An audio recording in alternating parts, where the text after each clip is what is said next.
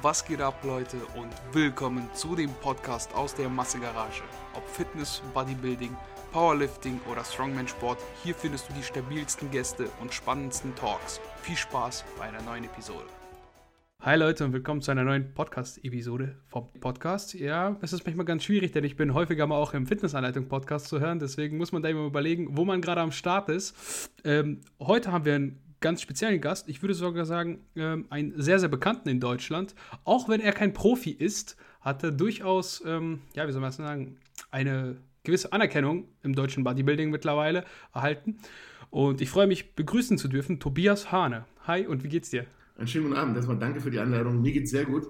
Ähm, ja, wie gesagt, danke für die Einladung. Ich freue mich sehr, heute hier mit dem Podcast sein zu dürfen. Was ganz Neues, mal ein bisschen was anderes.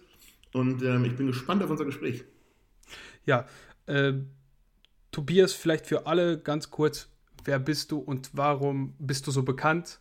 Also jetzt habe ich natürlich so gesagt, du bist so bekannt, aber ich würde schon sagen, in den letzten Jahren hat sich das durchaus so entwickelt, dass Tobias Hane äh, ein bekannter Name ist. Auch wenn du, wie gesagt, kein Profi bist und auch nie, nie irgendwie, äh, ja, was heißt nie, du hast dich schon an Profi-Wettkämpfen äh, bzw. Qualifikationen hast du teilgenommen, aber noch nicht die Profikarte erlangt. Genau.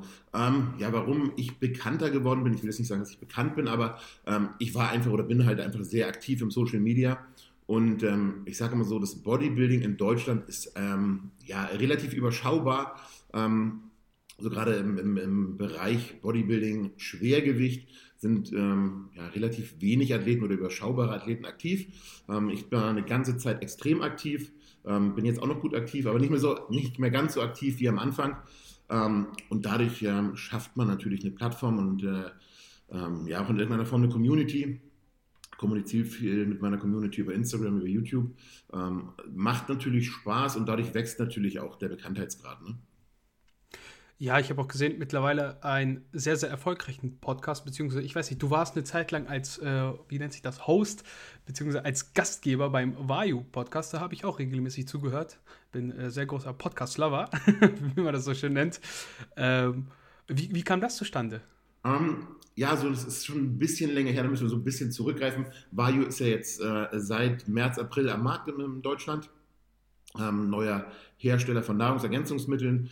Und ähm, ich wurde Ende letzten Jahres auf das Thema angesprochen, ob ich an dem Konzept Interesse hat, hätte, ähm, da gleich von, ja, von Start an äh, mitzuwirken. Im, nicht nur im Bereich Social Media, sondern auch so ein bisschen im, im Background.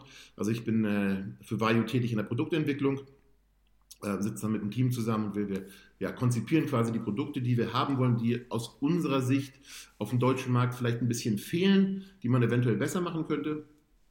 Und ähm, ganz klar setzen wir natürlich auch auf den Bereich Social Media ähm, und haben uns dann dazu entschlossen, ähm, einfach weil Podcast aktuell so ein großes Thema ist, so viele Leute hören äh, Podcast, vielleicht auch so ein bisschen situationsbedingt in diesem Jahr, dass äh, überall die Podcasts so gewachsen sind ähm, und haben uns dann dazu entschlossen, wirklich äh, einen reinen Bodybuilding- und Fitness-Podcast äh, zu machen, der wirklich um die Basics erstmal geht, aber auch ähm, um wirkliche Profi-Bodybuilder, um, um Karrieren und, und auch mentale Sachen. Ähm, gerade jetzt mit, mit Profis, ähm, wie es denen mental geht. Also wirklich breit gefächert, alles so rund ums Bodybuilding. Und äh, wie du schon sagst, äh, aktuell mache ich den ähm, Podcast nicht. Den habe ich so ein bisschen, ich will nicht sagen abgegeben, aber ähm, ich habe mich dazu entschlossen, ähm, im November selber wieder auf die Bühne zu gehen.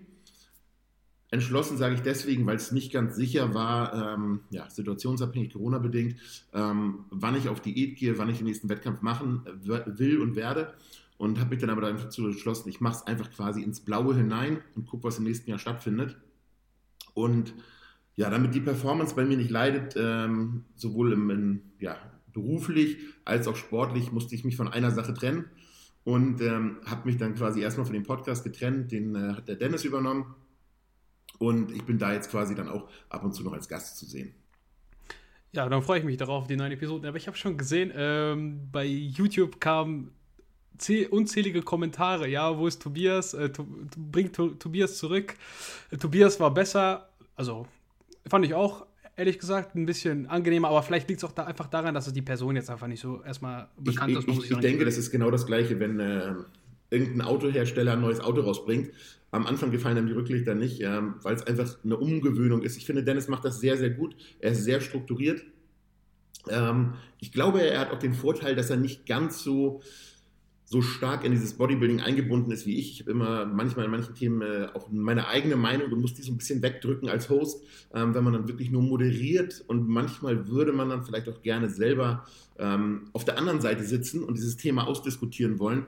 Das fällt einem als Host natürlich ein bisschen schwieriger, wenn man dafür quasi so ja, als, als Nullpunkt sitzt und das äh, Gespräch leitet wenn man dann eine sehr, sehr, ähm, ja, eine, eine, sehr starke eigene Meinung hat, ähm, wird es manchmal ein bisschen schwieriger. Wie gesagt, ähm, ich habe mich sehr gefreut über die Kommentare bei YouTube. Ist natürlich cool, wenn die Community ähm, das so wahrnimmt und ähm, ja, einem auch zeigt, dass man die Sache gut gemacht hat, dass es angenommen worden ist. Freut mich natürlich. Ich habe natürlich schon gedacht, Herr armer Dennis, ähm, nach, unter dem ersten Video ist nicht schön, aber ich denke, man, er, er wusste das auch. die Leute. Äh, denke ich mal, gewöhnen sich da schnell an, an den Dennis. Ja, vor allem als Moderator ist man ja eigentlich außen vor. Also da geht es ja nicht um den Moderator, sondern um die Personen, die dann da sind. Deswegen fand ich persönlich als Hörer es auch jetzt nicht irgendwie dramatisch. Klar, ist es irgendwie ungewohnt, aber ich denke, da werden sich dran, Leute daran gewöhnen. Äh, aber ich denke, für die Zuschauer, ihr hört es, äh, Tobias ist ein sehr akribischer Mensch und ich glaube auch deswegen vielleicht so bekannt im deutschen Bodybuilding ich erinnere mich an die ersten YouTube-Videos, ich weiß nicht, ob es jetzt wirklich die ersten waren, aber die ersten, die ich so gesehen habe, äh, die ziemlich gleich waren, was tatsächlich auch so ein bisschen das Bodybuilding widerspiegelt. Es ist eben schon zum Teil sehr eintönig und du hast ja sehr viel Aufmerksamkeit miterlangt, dass du echt stupide diese Vlogs gemacht hast, die dann aber auch wirklich zum Teil relativ gleich waren, oder? Also es ist, ist ein ganz schwieriges Thema, denke ich. Ähm wenn man jetzt so das Thema Bodybuilding und YouTube verbinden will und YouTube machen möchte, um in irgendeiner Form erfolgreich zu werden, viele Klicks zu bekommen, muss man natürlich in irgendeiner Weise polarisieren. Das ist ganz klar, das sieht man an den ganzen großen YouTuber. Am besten liefert man jede Woche was Neues, was Extremeres. Das fällt natürlich im Bodybuilding erstmal ein bisschen hinten über, ähm, weil Bodybuilding einfach ein extrem langsamer Sport ist. Ähm, wo man jetzt wirklich sagen muss, wenn man das mal ganz klassisch jetzt sagt, man macht ein Jahr eine Aufbauphase und danach fängt man in der Diät an, wird es eigentlich in der Diät erst interessant. So im Aufbau, ähm, du kennst es ja selber, und ähm, man isst, man schläft, man trainiert, man arbeitet und macht eigentlich jeden Tag das Gleiche. Ähm, ich habe das damals wirklich, ich habe es mir überlegt, wie ich das äh, Ganze aufbaue und ähm, ich wollte einfach ich sein. Das war mir ganz wichtig ähm, und den Leuten zeigen, wie Bodybuilding ist. Und das ist halt nicht immer ja, Bodybuilding muss nicht immer Entertainment sein. Bodybuilding ist manchmal relativ einfach. Und ähm, dadurch, dass ich selbstständig bin, das ist, kommt natürlich äh, noch dazu, ähm, ist mein Tagesablauf wirklich sehr strukturiert. Einfach weil ich mir einen gesunden Rhythmus versucht habe anzutrainieren in der Selbstständigkeit, ähm, ohne irgendwie ja, komplette Struktur zu verlieren, weil ich ja aufstehen kann, wann ich will. Und ähm, deswegen habe ich mir diese Struktur halt geschaffen. Und dann ist es halt wirklich so, wenn man jetzt sich überlegt, was man im Bodybuilding machen sollte, dann ist es halt ähm, Essen, Schlafen, Trainieren und das Ganze so kontinuierlich wie möglich. Und äh, ich glaube, bei vielen geht das so ein bisschen unter. Ähm, man, ich finde, man, man sieht das immer, wenn, wenn nach Trainingsplänen oder nach neuen Ernährungsplänen gesucht und gefragt wird, ähm, dass man halt alle paar Wochen was ändern muss. Und es ist manchmal halt wirklich so, dass man einen Ernährungsplan hat, einen Trainingsplan hat und ähm, ich sag mal, den Trainingsplan dann zwei Jahre trainiert und dann passiert einfach was. Man wächst langsam, kontinuierlich aber es ist halt im Endeffekt immer das Gleiche. Ja, hast es gerade äh, sehr gut kurz formuliert. Dieses Planhopping ist natürlich auch sehr präsent, glaube ich, in den meisten Studios, beziehungsweise bei den meisten Studiogängern. Die hören sich dann hier irgendwie eine Meinung an, da eine Meinung und ziehen halt relativ wenig einfach konstant durch. Bodybuilding ist zum Teil auch einfach einfach, einfach stumpf und du musst auch manchmal einfach machen, deine Arbeit, hingehen, absolvieren, Vollgas geben und dann ab nach Hause. Ähm, vielleicht rudern wir ein kleines Stückchen zurück, bevor wir deine jetzige Laufbahn ähm, aufgreifen. Ich weiß, dass du mal als Informatiker gearbeitet hast. Ich bin, wie gesagt, treuer Follower. Äh, deshalb, vielleicht, wie bist du dann dazu gekommen? Ich weiß auch, dass du mal ein Team Androlog hattest. Genau, das ist schon wirklich, wirklich sehr, sehr lange her. Ähm, also, ich mache diesen Sport schon wirklich lange. Ich bin jetzt äh, 35 Jahre alt und äh, bin mit 17, da war ich in der Ausbildung zum Informatiker, das erste Mal ins Studio gegangen. Und ähm, eigentlich bin ich, ich will nicht sagen, durch die Ausbildung zu dem Sport gekommen, aber ich war, war immer schon sportlich sehr aktiv, habe früher ähm, ja, in, in, einer Handballmannschaft gespielt, leistungsorientiert, bin nebenbei für die Schule ähm, Leichtathletik aktiv gewesen und habe hab immer meinen Ausgleich gebraucht. Und ich kenne das eigentlich fünf, sechs Mal die Woche zu trainieren und bin dann halt in die Ausbildung gegangen. Und da wurde das natürlich erstmal der Schulsport ist sowieso weggefallen und dann äh, der Teamsport war mir einfach zeitlich nicht möglich. Dadurch, dass ich äh, zwei Stunden Arbeitsweg am Tag hatte und äh, ja, man nachts halt kein Handball spielt. Ähm, von daher ist das hinten übergefallen und ähm, ich bin dann äh, ja, ein halbes Jahr gar nicht zum Sport gegangen, habe gar nichts gemacht und habe einfach gemerkt, dass ich unausgeglichen werde. Ähm, klar, der Körper verändert sich auch, das kommt dazu, gerade wenn man dann ähm, von einem eher aktiven Lebensstil auf einen beruflichen Lebensstil umschwenkt und dann eigentlich äh, von 8 bis 18 Uhr äh, auf dem Bürostuhl sitzt und telefoniert und am Laptop sitzt, ähm, ist das was anderes. Wie gesagt, ich habe äh, drei Jahre meine Ausbildung als Informatiker gemacht, bin in der Systemintegration tätig gewesen und ja, so fing das Ganze an, bin danach in, die, in den Zivildienst gegangen und hatte in Anführungsstrichen da das Glück, dass ähm, das Krankenhaus, in dem ich hier meinen Zivildienst äh, geleistet habe, damals jemanden gesucht haben in der EDV. Und ähm, ich durfte dann meinen Zivildienst quasi in der EDV-Abteilung machen und habe dann danach äh, da noch einen Augenblick weitergearbeitet. Ja, war wohl äh, sehr praktisch, oder? Ja, das war schon, bin ich ganz ehrlich, das war schon angenehm, äh, den Zivildienst äh, in einem Büro zu machen. Da gibt es, glaube ich, ich will nicht sagen unschönere Sachen, aber äh, anstrengendere auf jeden Fall. Ähm, wenn man den ganzen äh, gerade im Krankenhaus, gibt es äh, für Zivildienstleistende auch Jobs, die jetzt nicht so schön sind. Ähm, aber wie gesagt, ich war dann meine neun Monate, glaube ich, waren es damals, ähm, in der EDV-Abteilung, habe mich darum gekümmert, dass die PC äh, PCs von den ganzen Ärzten laufen, MOPs laufen und, und, und, das alles funktioniert. Das war eigentlich ganz cool. Und wie gesagt, die haben mich dann äh, damals übernommen, weil die einen äh, Informatiker gesucht haben. Aber ich muss dann gestehen, es, es war nicht hundertprozentig meins. Also ich, zu dem Zeitpunkt habe ich angefangen mit Wettkämpfen. Ähm, war 2006, da habe ich dann meinen ersten Juniorenwettkampf gemacht. Und ich habe gemerkt, das beißt sich irgendwie. Ähm, danach wurde es zwar zeitlich nicht besser, aber für mich war es halt so, ähm, dieser Beruf am PC war nicht hundertprozentig ideal. Ich konnte nicht so meinen mein, mein Tagesablauf gestalten, mein Leben gestalten, wie ich wollte, weil äh, man ist natürlich als Informatiker immer daran gebunden, dass die Systeme laufen. Und wenn man um 18 Uhr zum Training will und irgendein System nicht läuft, dann äh, kann man das Training auf den nächsten Tag verschieben, wenn das System wieder läuft. Und ähm, ja, ich habe immer relativ Bodybuilding oder sportorientiert gedacht und habe gedacht, ich muss irgendwas finden, wo ich mein Sport und mein Hobby leben kann und äh, in Anführungsstrichen so ein ja, Glück und Zufriedenheit äh, auch erlange außerhalb des Jobs. Und wenn das immer eingebremst wird äh, durch den Beruf, ist es dann irgendwie das Falsche oder war das Falsche für mich. Das kann ich sehr gut nachvollziehen. Äh, bei mir dreht sich das auch meistens alles darum. Also man versucht irgendwie den Alltag in den Sport zu integrieren und nicht andersrum. Äh, kann zum Teil auch ein bisschen nervig werden für einen persönlich, ne? weil man sehr viel auf Unverständnis äh, von der Umwelt stößt, oder? Ja, klar. Also es ist natürlich schon ähm, ich sage mal, gerade das Thema Essen, mittlerweile geht es, muss ich sagen, das hat sich wirklich sehr, sehr verändert. Wenn ich jetzt überlege, wie gesagt, ich mache 17, 18 Jahre den Sport. Ähm, vor 17, 18 Jahren ist kein Mensch mit einer Tupperschüssel rumgelaufen. Das war noch nicht so äh, gesellschaftlich akzeptiert. Heutzutage ist Meal Prep was ganz Normales. Es gibt Firmen, die bieten Meal Prep an. Ähm, sowas gab es da noch nicht. Und äh, ich bin damals schon äh, immer mit meiner Tupperschüssel im Krankenhaus rumgelaufen und in der Ausbildung rumgelaufen. Ähm, ist halt von der Akzeptanz dann was anderes, weil man es halt ich will nicht sagen, dass es nicht akzeptiert wird, das äh, wäre falsch, aber es war halt ungewohnter und es wurde halt nicht so oft gesehen, dass jemand mit einer Tupperschüssel rumgelaufen ist. Ähm, das war halt noch ein bisschen exotischer oder seltener. Ja, du musst ja nur überlegen, wenn du mal irgendwie so einen ambitionierten Schüler nimmst, äh, der irgendwie in sein Team Androlog schreibt, hey, ich werde hier ausgelacht, weil ich MePrep in die Schule genommen habe und die fragen, was ist das? und keine Ahnung, packt das weg, das stinkt oder sonst was, warum hast du kein Brot dabei? Das kennt ja jeder, also irgendwie schon mal von dem Bekannten, von dem, was auch immer gehört. Zumindest jeder, der halbwegs ambitioniert den Sport betreibt. Ähm, du warst ungefähr 20, als du deine Ausbildung beendet hast und hast schon Wettkämpfe bestritten. Ähm, ja, ich bin genau nach der Ausbildung, also ich war mit der Ausbildung durch, war im Zivildienst und habe mit 21 meinen ersten Wettkampf bestritten. Das heißt nach circa vier Jahren Training? Ja, das ist schon, das ist schon nicht schlecht. Ja, es lief relativ gut, muss ich wirklich sagen. Ich habe ähm, damals mit einem Arbeitskollegen angefangen zu trainieren, der schon ein Jahr ähm, trainiert und habe mich dann quasi in der Ausbildung, ähm, das war ein Azubi, der war im zweiten Lehrjahr schon, als ich gekommen bin. Und ähm, der sagt, du hast ja nicht mal Bock nach der Arbeit was zu machen. Und ich sage sofort.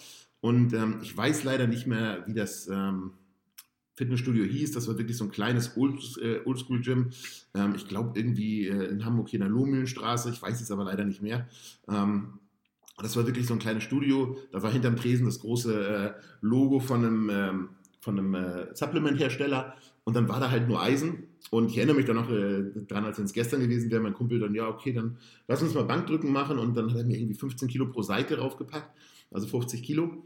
Und ich habe keine einzige Wiederholung geschafft.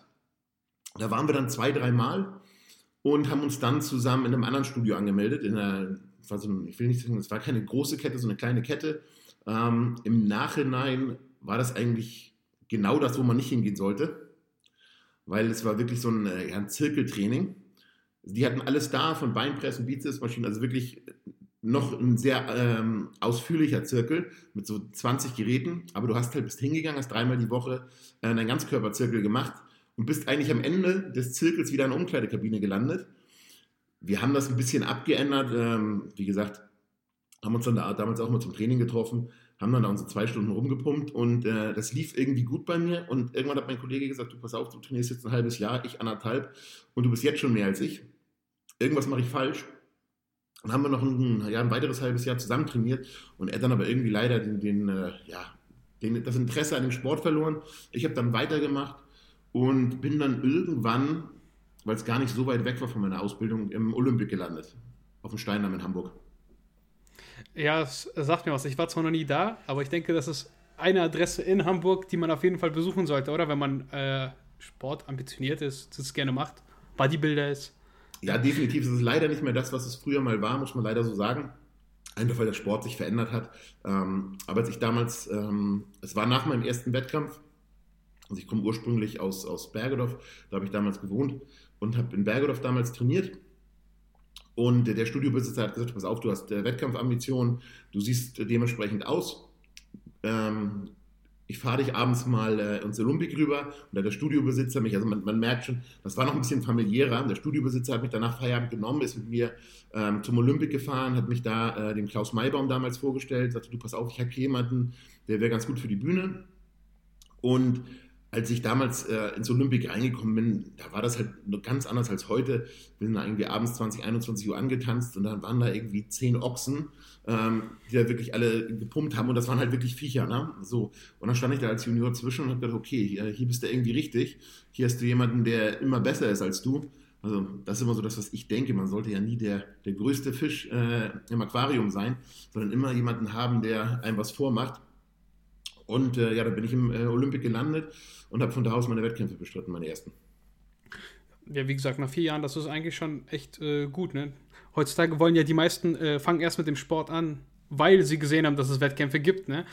Äh, ist ordentlich reingewachsen. Vor allem, du bist ja auch relativ groß. Ne? Das ist immer ein bisschen schwerer äh, zu starten, beziehungsweise relativ schnell zu starten, weil da muss ja erst ordentlich drauf. Ja, das ist, das ist so mein, meine größte Achillesferse. Ich bin eigentlich, muss man ganz ehrlich sagen, ich habe eher den Körper für einen Basketballer und nicht für einen Bodybuilder.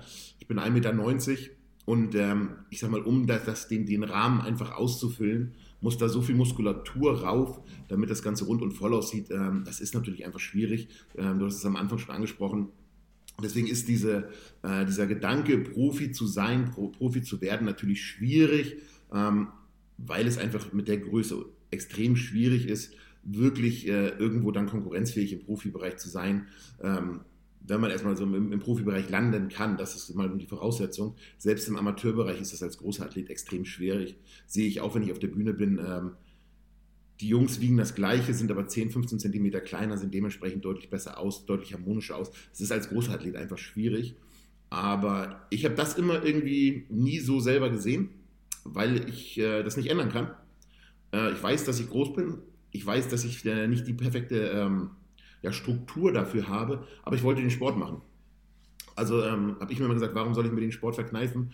Ähm, für mich stand am Anfang, als ich angefangen habe zu trainieren, auch nie das Thema Wettkampf vorne an. Ich wollte einfach Sport machen und trainieren.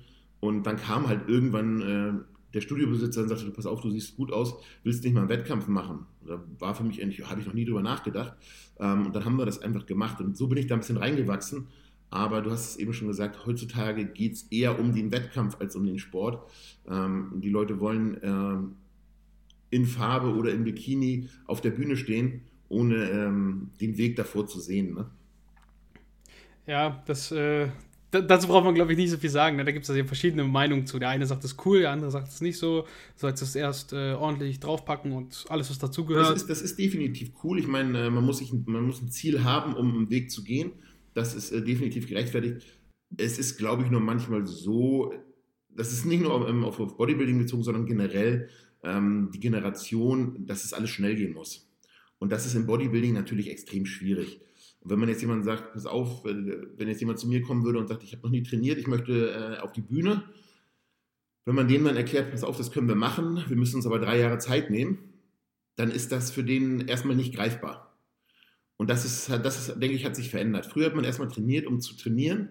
Und irgendwann äh, war man dann einfach so weit, ohne drüber nachzudenken ja, man ist da einfach reingewachsen, wie du gesagt hast. Ne? Du hast da nie Gedanken drüber gemacht. Deswegen ist es auch eigentlich sinnlos, äh, sich damit zu beschäftigen, ob man jetzt zu groß, zu klein, zu unstrukturiert, ist ja vollkommen egal. Also im Endeffekt, äh, selbst wenn du keine Wettkämpfe machen könntest, heißt es ja nicht, dass du den Sport nicht machen kannst spielen ja auch zigtausende Leute Fußball, ohne irgendwann äh, in der ersten Bundesliga zu spielen. Das ist ein sehr, sehr interessanter Vergleich. Viele fragen halt immer, weil das ist ja auch am Anfang angesprochen mit dem, mit dem Profi-Qualifier, ähm, warum ich den mache, ähm, wenn ich nicht diese hundertprozentige Pro-Ambition ähm, habe. Es ist einfach schön, sich mit, mit den Besten zu messen. Es ist äh, leider aktuell auch ähm, meistens die einzige Möglichkeit, Wettkämpfe zu bestreiten. Ähm, dieses Jahr war es äh, eigentlich die einzige Möglichkeit, einen Pro-Qualifier zu machen, weil regional einfach nicht stattgefunden hat. Ähm, und natürlich gehen dann mehr Athleten auf einen Pro-Qualifier, auch wenn sie sich vielleicht noch nicht als Profi sehen oder auch noch, noch nicht bereit sind, Profi zu werden. Aber ich finde es gut, wenn man dann dahin fährt und äh, guckt, wo man steht, um vielleicht auch wieder ein bisschen äh, Motivation zu tanken, dass man noch mehr arbeiten muss oder noch härter arbeiten muss. Ja, verstehe ich. Also ich kann das sehr gut nachvollziehen, aber ich kann auch nachvollziehen, dass die Leute sagen so, hey, warum bist du nicht realistisch in Anführungszeichen? Aber im Endeffekt hast du ja auch irgendwo den Ansporn, wenn du das dann machst und sagst, hey, ich habe das gepackt und ich hatte schlechtere Bedingungen als diese genetischen Outlier, die so richtig einfach haben, e-, egal in welchem Sport, die gibt es ja überall. Ob die müssen, es, wie viele Fußballspieler gibt es, die sich nie damit beschäftigen, die gehen einfach aufs Fußballfeld und ziehen alle ab. So, die sind am Wochenende wahrscheinlich noch voll gewesen in der Diskothek äh, und dann am nächsten Tag ballern die diese Bälle rein und sonst was. Ne? Die kennt jeder. Und die gibt es ja auch im Bodybuilding. Ne? Gibt es Leute. Die gibt es, denke ich mal, in jedem Sport. Ähm, da gibt es einfach diese genetischen äh, Ausnahmetalente, ob es nun äh, muskulär ist oder kognitiv, ähm, wo manche Leute einfach nicht rankommen. Das ist so. Aber das sollte andere Leute nicht ähm, demotivieren, irgendwas nicht zu machen.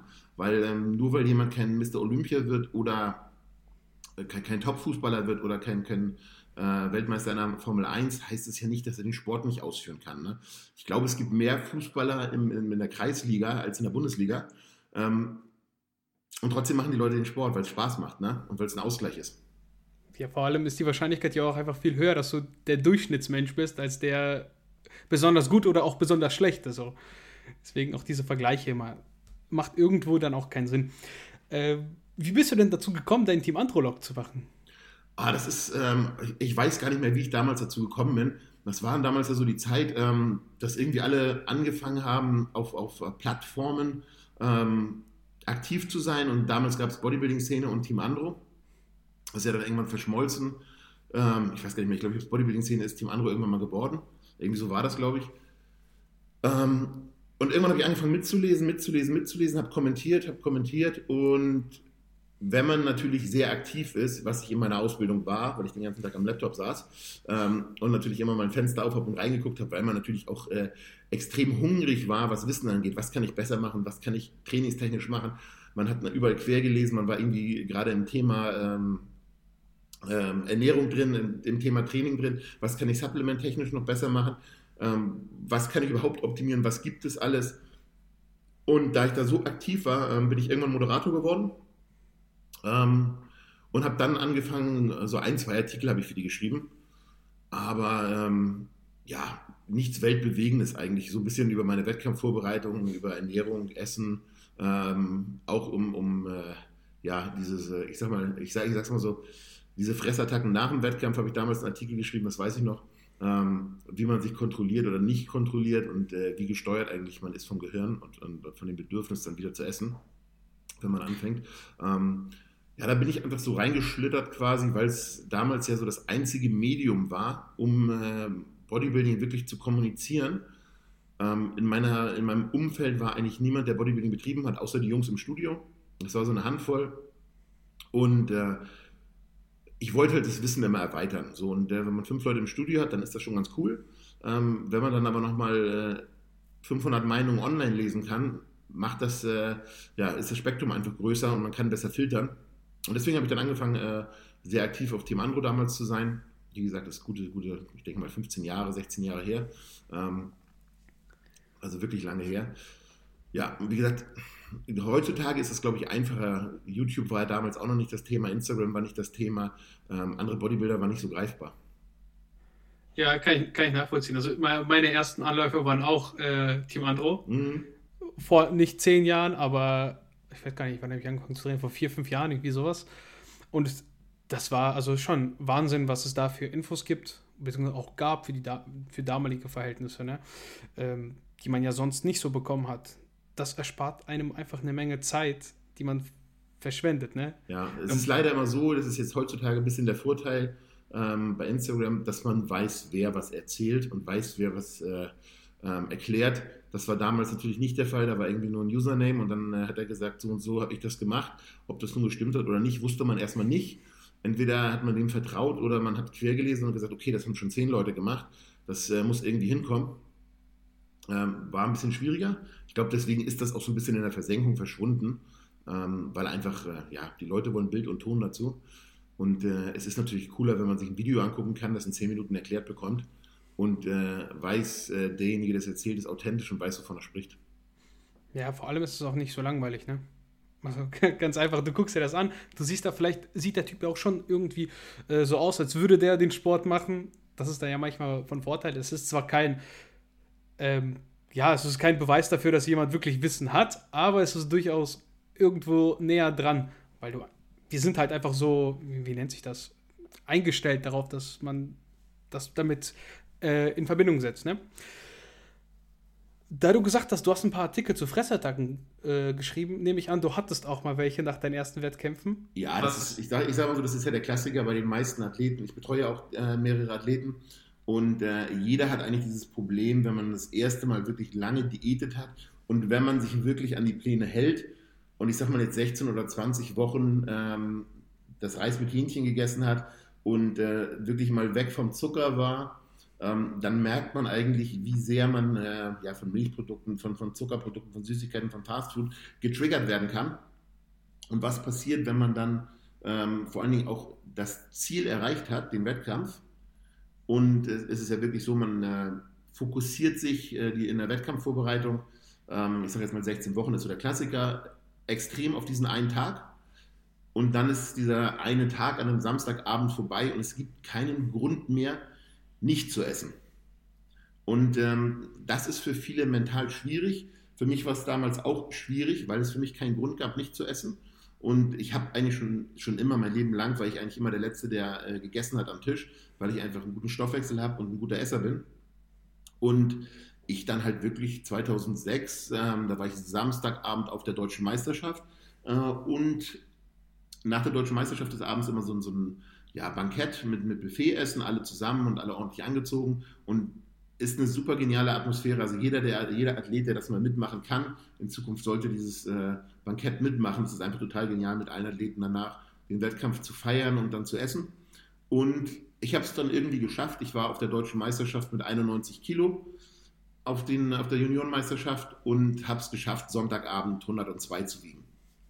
Das waren halt so 11 Kilo von Samstag auf Sonntagabend weil ich einfach wirklich nicht aufgehört habe zu essen. Ich habe ein paar Stunden geschlafen, aber wirklich nur ein paar Stunden, ähm, so drei Stunden, vier Stunden geschlafen und habe dann im Hotelzimmer gesessen und äh, gegessen. Bin zur Tankstelle gelaufen und habe mir Eis geholt, ähm, weil man einfach nicht mehr aufhören kann. So, und es ist wirklich, wenn man nicht darauf achtet und wenn man das nicht kennt, und das ist bei den meisten Athleten, die die erste Vorbereitung gemacht haben, das ist einfach ungewohnt. Man kennt dieses Gefühl nicht, ähm, dass dieser Heißhunger kommt. Ähm, man, man sollte es irgendwann kontrollieren. Ähm, wie gesagt, die meisten äh, machen es beim ersten Mal einmal falsch. Dann merken sie, wie, wie äh, schmerzhaft 11 Kilo in einer Nacht sein können, weil das meiste ist Wasser in den Beinen. Das tut dann einfach irgendwann weh. und man merkt, wie ungesund das Ganze ist und dann wird das eigentlich von Wettkampf zu Wettkampf deutlich besser und strukturierter. Ja, ist wahrscheinlich jetzt ein extremer Gegensatz zu dem, was du jetzt praktizieren würdest oder praktizierst. Ja, jetzt ist es wie gesagt, ähm, viele, ich muss immer ein bisschen schmunzeln, ne? meine Frau sagt manchmal auch, ich bin so diszipliniert. Ähm, für mich ist es keine Disziplin mehr. Ich sage selber immer, wenn ich mich disziplinieren müsste, wäre das, wenn mir jemand heute sagt, du gehst jetzt fünf Tage nicht zum Sport. Dann müsste ich mich zusammenreißen und sagen, okay, ich muss jetzt äh, Disziplin an den Tag legen und nicht zum Sport gehen, ähm, weil einfach Sport seit 17, 18 Jahren, äh, wie gesagt, äh, dazugehört, mein Training gehört dazu und das fällt mir leicht, das macht mir Spaß. Und äh, genauso ist es mit der Ernährung. Und dadurch, dass ich ähm, 2006 zum Beispiel jetzt so viel gegessen habe und einfach weiß, dass das Essen mir nicht gut tut, ist es nach dem Wettkampf eigentlich so, ich will nicht sagen, dass ich gar nichts esse, das wäre falsch. Ähm, aber ich gehe dann mit, letztes, letztes Jahr waren wir mit Freunden essen, sind danach irgendwie abends zum Chinesen gegangen. Ähm, dann gab es noch zwei Eis und einen Snickers und dann war es das irgendwie. So auf der Rückfahrt nochmal bei McDonalds angehalten. Aber das eskaliert halt nicht mehr sondern ist eher, okay, ich weiß ungefähr, dann esse ich heute eine Mahlzeit extra. Dann habe ich noch zwei Mahlzeiten äh, mit Reis und Hähnchen dabei oder auch nur mit Hähnchen, um die Kohlenhydrate ein bisschen zu reduzieren.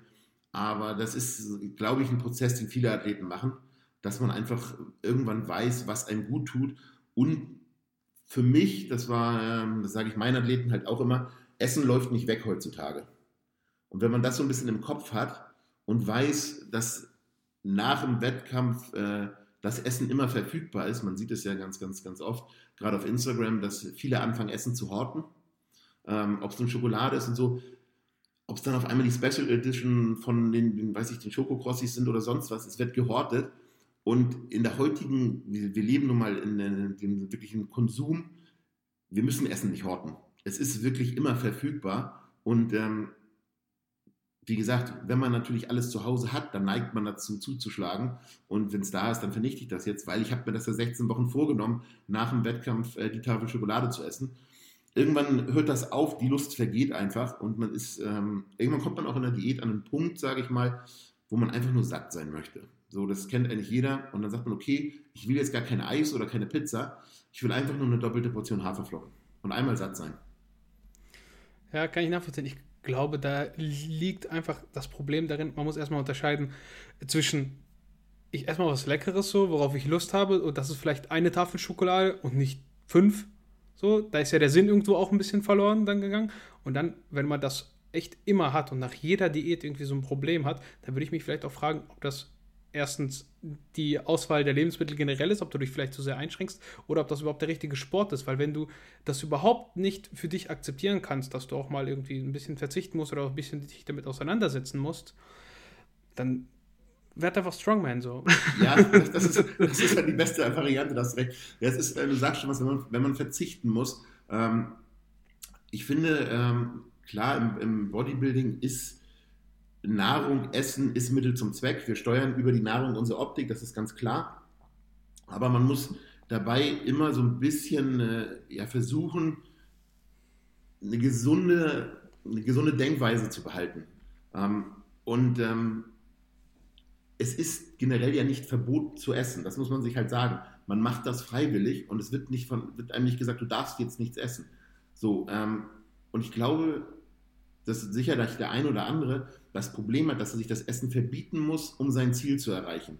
Und wenn man sich natürlich lange was verbietet und dann irgendwann dieser Knoten platzt und der Wettkampf ist erledigt, dann wird es einfach schwierig. Ähm, für mich ist es einfach so, ähm, für mich ist es einfach äh, so zu essen, weil ich immer so esse.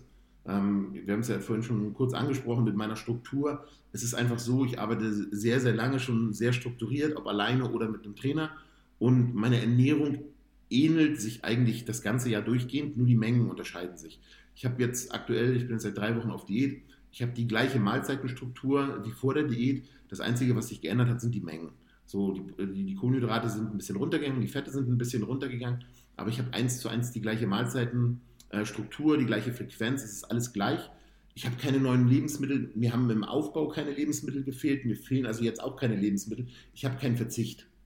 Und das ist ganz wichtig. Ähm, wenn man sich natürlich ähm, aus einer Phase begibt, wo man alles isst und dann eine 360-Grad-Wendung macht, äh, und auf einmal nur noch Trockenreis Hähnchen isst, dann funktioniert das zwei Tage und dann denkt man, was mache ich hier eigentlich? Wohin, was quäle ich mich hier gerade? Und das ist dann wirklich, wie du schon sagst, dann ist es vielleicht wirklich der falsche Sport, wenn man sich ähm, so extrem geißeln muss. Ja, ich glaube, da muss man gar nicht mehr so viel zu sagen. Es ist einfach so. Deswegen nehmt euch ein gutes Beispiel an Tobias. Äh, schaut auf seinem YouTube-Kanal vorbei, Tobias Hane. Und da könnt ihr mal sehen, was richtig Bodybuilding-taugliche äh, Ernährung ist und könnt euch da eine Scheibe von abschneiden. Ähm, vielleicht, du bist auch, ich will jetzt nicht sagen bekannt, aber du hast häufiger mal davon erzählt, dass du äh, dein Training überdacht hast, nachdem du einmal mit Dorian Yates trainiert hast. Ja, ich habe ähm, das große Glück gehabt, muss ich wirklich sagen, ähm, über einen Bekannten, der hat mich durch, durch Zufall, ähm, haben wir uns damals im Urlaub getroffen und der sagt, du pass auf, der hatte so, so einen Bodyshop hier in Hamburg und er sagt, pass auf, in zwei Monaten ist die Mr. Mr. Olympia Europe, ich glaube, das war 2015, das war so ein einmaliger Wettkampf, ähm, da habe ich einen Stand und äh, der Dorian ist bei uns am Stand. Willst du zwei Tage mit helfen? Ähm, ich brauche dich äh, du kannst ein bisschen dich um Dorian kümmern, wenn er irgendwo hingefahren werden muss, wenn er was braucht. Ähm, und er braucht halt Hilfe am Stand. Ich dachte, das ist absolut kein Problem. Äh, würde mich sowieso reizen. Ich glaube, das kann jeder nachvollziehen, wenn man mal so zwei Tage mit Dorian am Stand steht.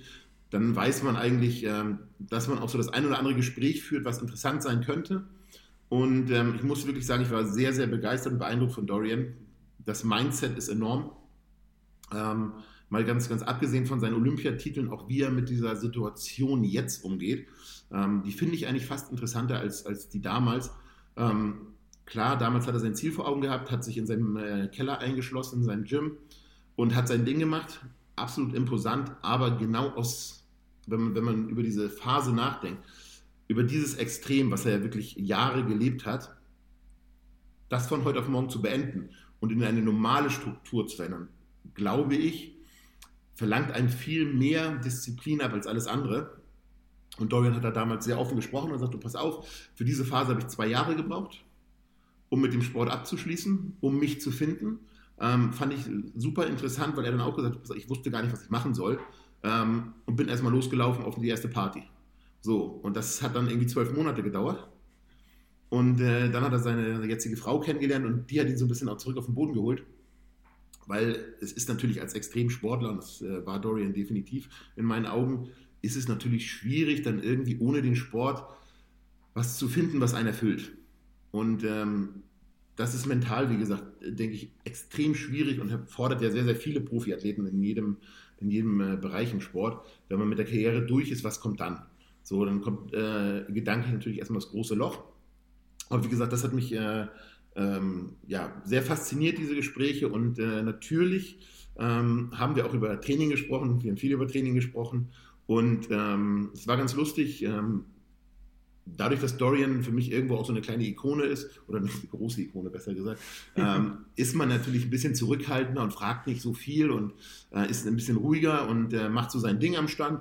Und dann äh, war das irgendwie so eine Stunde oder zwei Stunden, bevor die Messe äh, aufgehört hat. Dann sagt du, pass auf, ähm, kurze Frage, kannst du mich gleich ins Hotel rüberfahren? Ich bin durch für heute. Ich sage, ja, absolut kein Problem, fahre ich dich rüber, war zehn Minuten weg.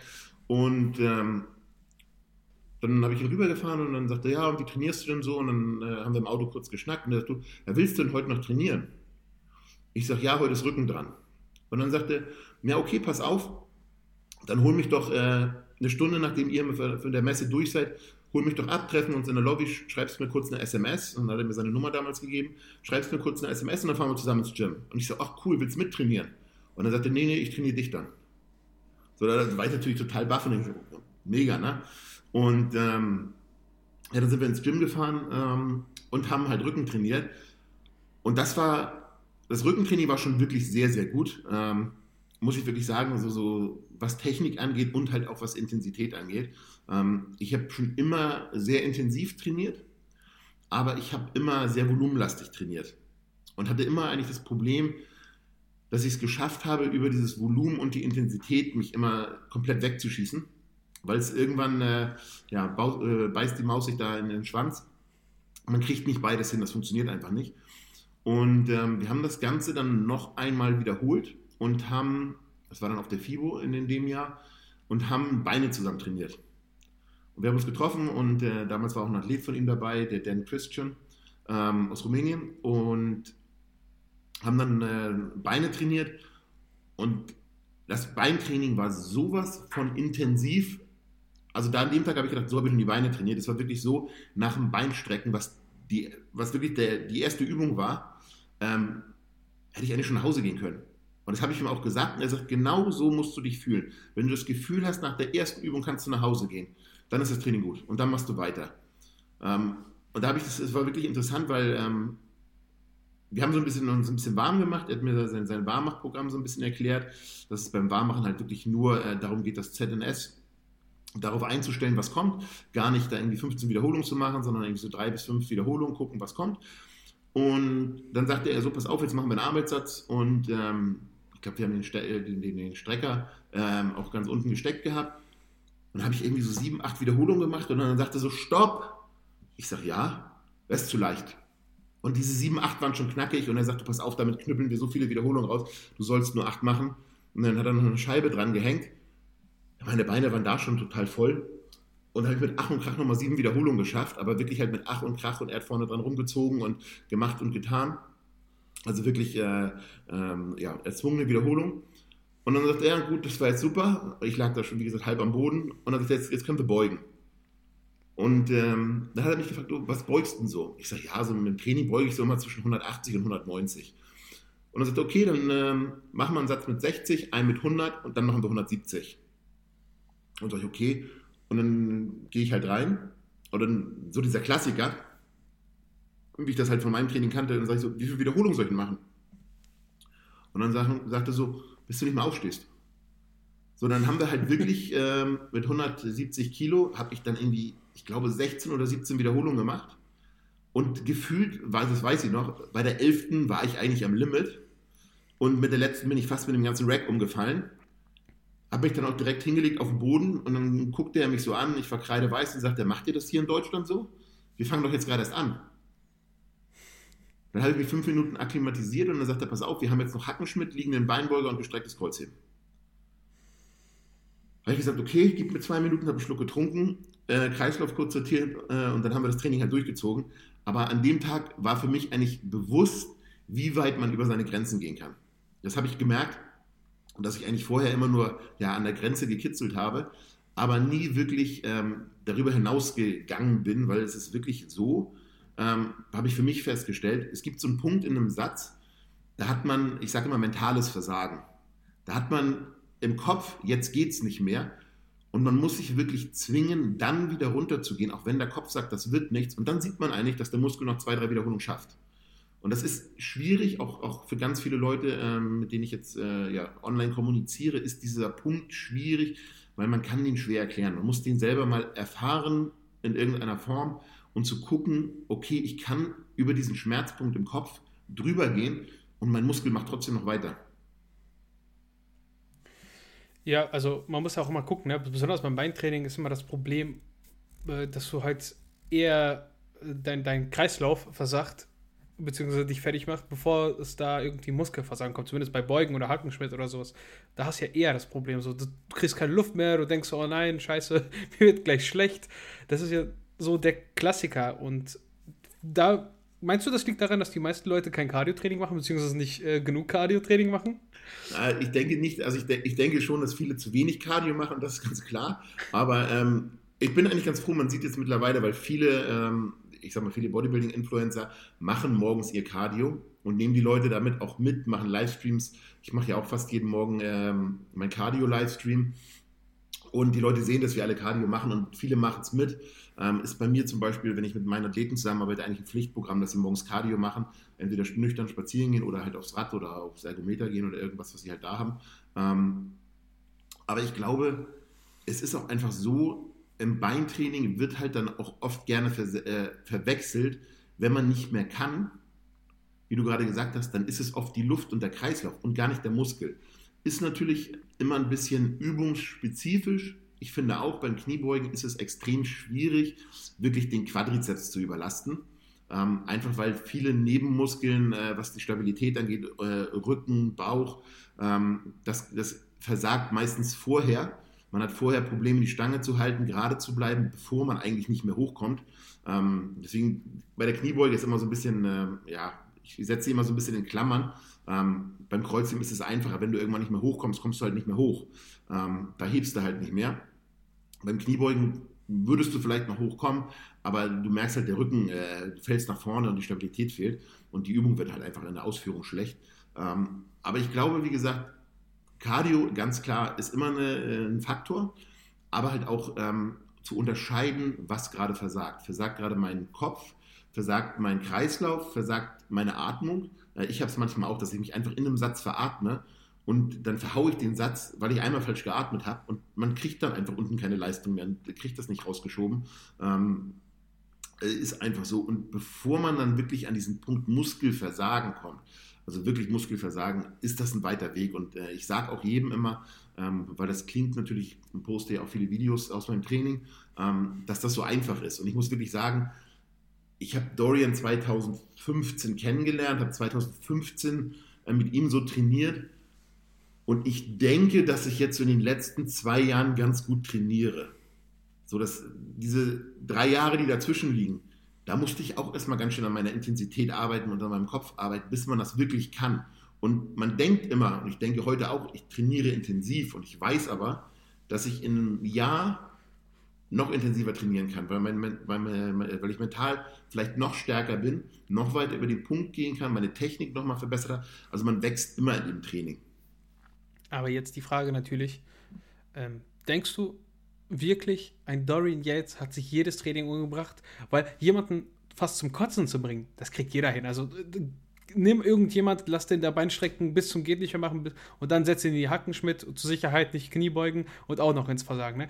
Der wird wahrscheinlich irgendwann kotzen. Also irgendwann einfach oder nicht mehr hochkommen. Das, das finde ich immer ganz lustig, wenn äh, Personal Trainer sagen, sie haben jemanden zum Kotzen gebracht. Das ist so das Einfachste, was man machen kann. Man fragt einen Athleten, was machst du sonst? Der sagt äh, 8 bis 10 Wiederholungen und dann sagt man, okay, heute machen wir 20 bis 25 und 15 Sekunden Pause. Der wird nach, der dritten, nach dem dritten Satz wieder am Boden liegen. Ähm, aber nein, ich weiß sogar, dass Dorian nicht immer so trainiert hat. Ich habe ihn gefragt, es wird oft so vermarktet und es wird auch so dargestellt. Nicht nur äh, jetzt aktiv von ihm, sondern natürlich wird immer nur gezeigt, was Dorian gemacht hat, wenn es Hardcore war. Das ist das, was die Leute sehen wollen. Ähm, und ich glaube, die wenigsten haben gefragt, äh, was machst du denn sonst? Und er hat es mir halt erzählt, ich habe ihn gefragt und er sagt, pass auf, ich habe es immer geschafft, fünf, sechs Wochen so zu trainieren. Und dann habe ich mich gegen die Wand gefahren. Und dann habe ich vier Wochen trainiert einen Satz mehr gemacht, kein Muskelversagen. Ruhe, Regeneration. Ähm, da war Dorian, muss man auch wirklich sagen, seiner Zeit so ein bisschen voraus, was die Regeneration angeht und auch das Trainingspensum. Ich meine, äh, damals haben alle trainiert, so viel sie konnten und Dorian hat gesagt, er trainiert viermal die Woche, das war für ihn perfekt. Dann hat er mal fünfmal trainiert, das war schon zu viel. Ähm, da muss man natürlich, die, die Voraussetzung ist halt, ähm, dass man so intensiv trainiert, das viermal reicht. Ne? Aber es ist wirklich so, und das habe ich auch festgestellt, ähm, gerade dieses Jahr, dass ich mit mehr Regeneration besser fahre. Es ist ein schwieriges Umdenken. Ich habe früher auch deutlich mehr trainiert. Ich habe auch zweimal täglich äh, trainiert, habe das ausprobiert. Und wenn man das irgendwann hinterfragt, wenn man morgens Beine trainiert und abends sagt, okay, ich mache abends noch Arme hinterher. Der Körper möchte eigentlich die Nährstoffe, die er aufgenommen hat, zwischen diesen Einheiten jetzt in die Beine bringen und regenerieren. In dem Moment trainieren wir aber die Arme und der Körper muss die Arme mit äh, Nährstoffen versorgen. Also wie sollen die Beine regenerieren? Ähm, sicherlich unter irgendwelchen Umständen möglich bedingt, aber ähm, das ist natürlich schwierig. Und wenn man irgendwann merkt, okay, ich mache mal mehr Pause und meine Trainingsperformance wird besser, ich fühle mich besser und vielleicht äh, werde ich sogar noch schwerer, ohne fett zu werden, also dann sieht man, der Körper braucht die Ruhe und er wächst. Ja, ich würde sagen, das ist ganz klar. Dorian Yates war der Fitness-Hipster seiner Zeit mhm. und hat das Periodisierungsschema ganz intuitiv angewendet. Das, was heute so äh, Standard ist und irgendwie auch ein bisschen extrem vermarktet wird, ne, ist ja im Gewichtheben und Powerlifting schon seit, weiß ich nicht wie viele Jahren ganz normal. Und irgendwie ist das jetzt erst im Bodybuilding angekommen, dass man sowas machen kann. Das ist ähm, ganz, also wir haben letztens äh, über ein ähnliches Thema gesprochen äh, und es ist wirklich interessant. Ähm, so meine Vermutung, also es ist wirklich so äh, persönliche Meinung, ist es so, im Fitness und im Bodybuilding, es ist ein Hobbysport. Ein sehr ungeplanter Hobbysport. Man geht alleine ins Studio und macht sein Training. Und man macht natürlich sein, sein Hobby so oft wie möglich, weil es ja Spaß macht. Und wenn ich sechsmal die Woche Zeit habe zum Trainieren, dann gehe ich sechsmal die Woche zum Training. Weil man einfach denkt, je öfter ich da bin, desto besser ist es. Aber ich glaube, der Fitness- und Bodybuilding-Bereich ist wirklich eine der wenigsten Sportarten, ähm, wo das überhaupt nicht äh, ja, zum Thema wird, dass man äh, das Ganze periodisieren muss und mal sagen muss, hey, du brauchst mal eine Trainingspause. Ich meine, jeder Fußballer kennt es, jeder Radrennsportler kennt es. Es gibt ein Trainingslager, es gibt Trainingspausen, es gibt äh, beim, beim, beim, Kampfsport gibt es Trainingsphasen, nach dem Kampf wird pausiert, es wird ruhiger gemacht. Äh, im, wie du gerade sagst, im, Kraftsport das wirklich ein Kraftsport. Ähm, keiner trainiert ja im Training mit der, der maximalen Last vom Wettkampf. Es wird alles darauf abgezielt, dass man am Wettkampftag ähm, die beste Leistung bringt. Und beim Bodybuilding ist das eigentlich immer so ein bisschen ungeplant. Ähm, man versucht jeden Tag Bestleistung zu bringen, ohne darüber das richtig nachzudenken und zu sagen, hey, ich fühle mich heute nicht. Ich gehe mal drei Tage nicht zum Sport, bis ich wieder fit bin. Und wenn, bis mein Körper schreit, jetzt geht es wieder zum Sport. Das ist im Bodybuilding noch ein bisschen ungeplanter, aber ich glaube, das nimmt so langsam Einzug, dass die Leute anfangen, darüber nachzudenken. Ja, also du bestätigst mir gerade das, was ich mir selbst so in den letzten, ich würde mal sagen, so im letzten Jahr zum größten Teil äh, über mich selbst rausgefunden habe, dass einfach weniger manchmal mehr ist und man sollte einfach mal weg von diesen ganzen, was andere sagen. Wenn, weißt du, ja, du musst Dreier-Split, du musst Zweier-Frequenz fahren oder du musst mindestens eine Dreier-Frequenz fahren. Der nächste sagt, du darfst nur einmal die Woche Arme trainieren und den Rest einmal die Woche Fünfer-Split. Und ganz ehrlich, ich trainiere viermal die Woche ganz Körper das läuft besser als je zuvor. Ja, das ist halt, man muss es wirklich sagen, es ist individuell. Und ähm, jeder Körper ist einfach anders. Und was du gerade gesagt hast, ist ganz lustig, du darfst nicht. Es steht nirgendwo geschrieben. Es ist ja auch lustig, im, wo steht geschrieben, dass man vier Sätze macht?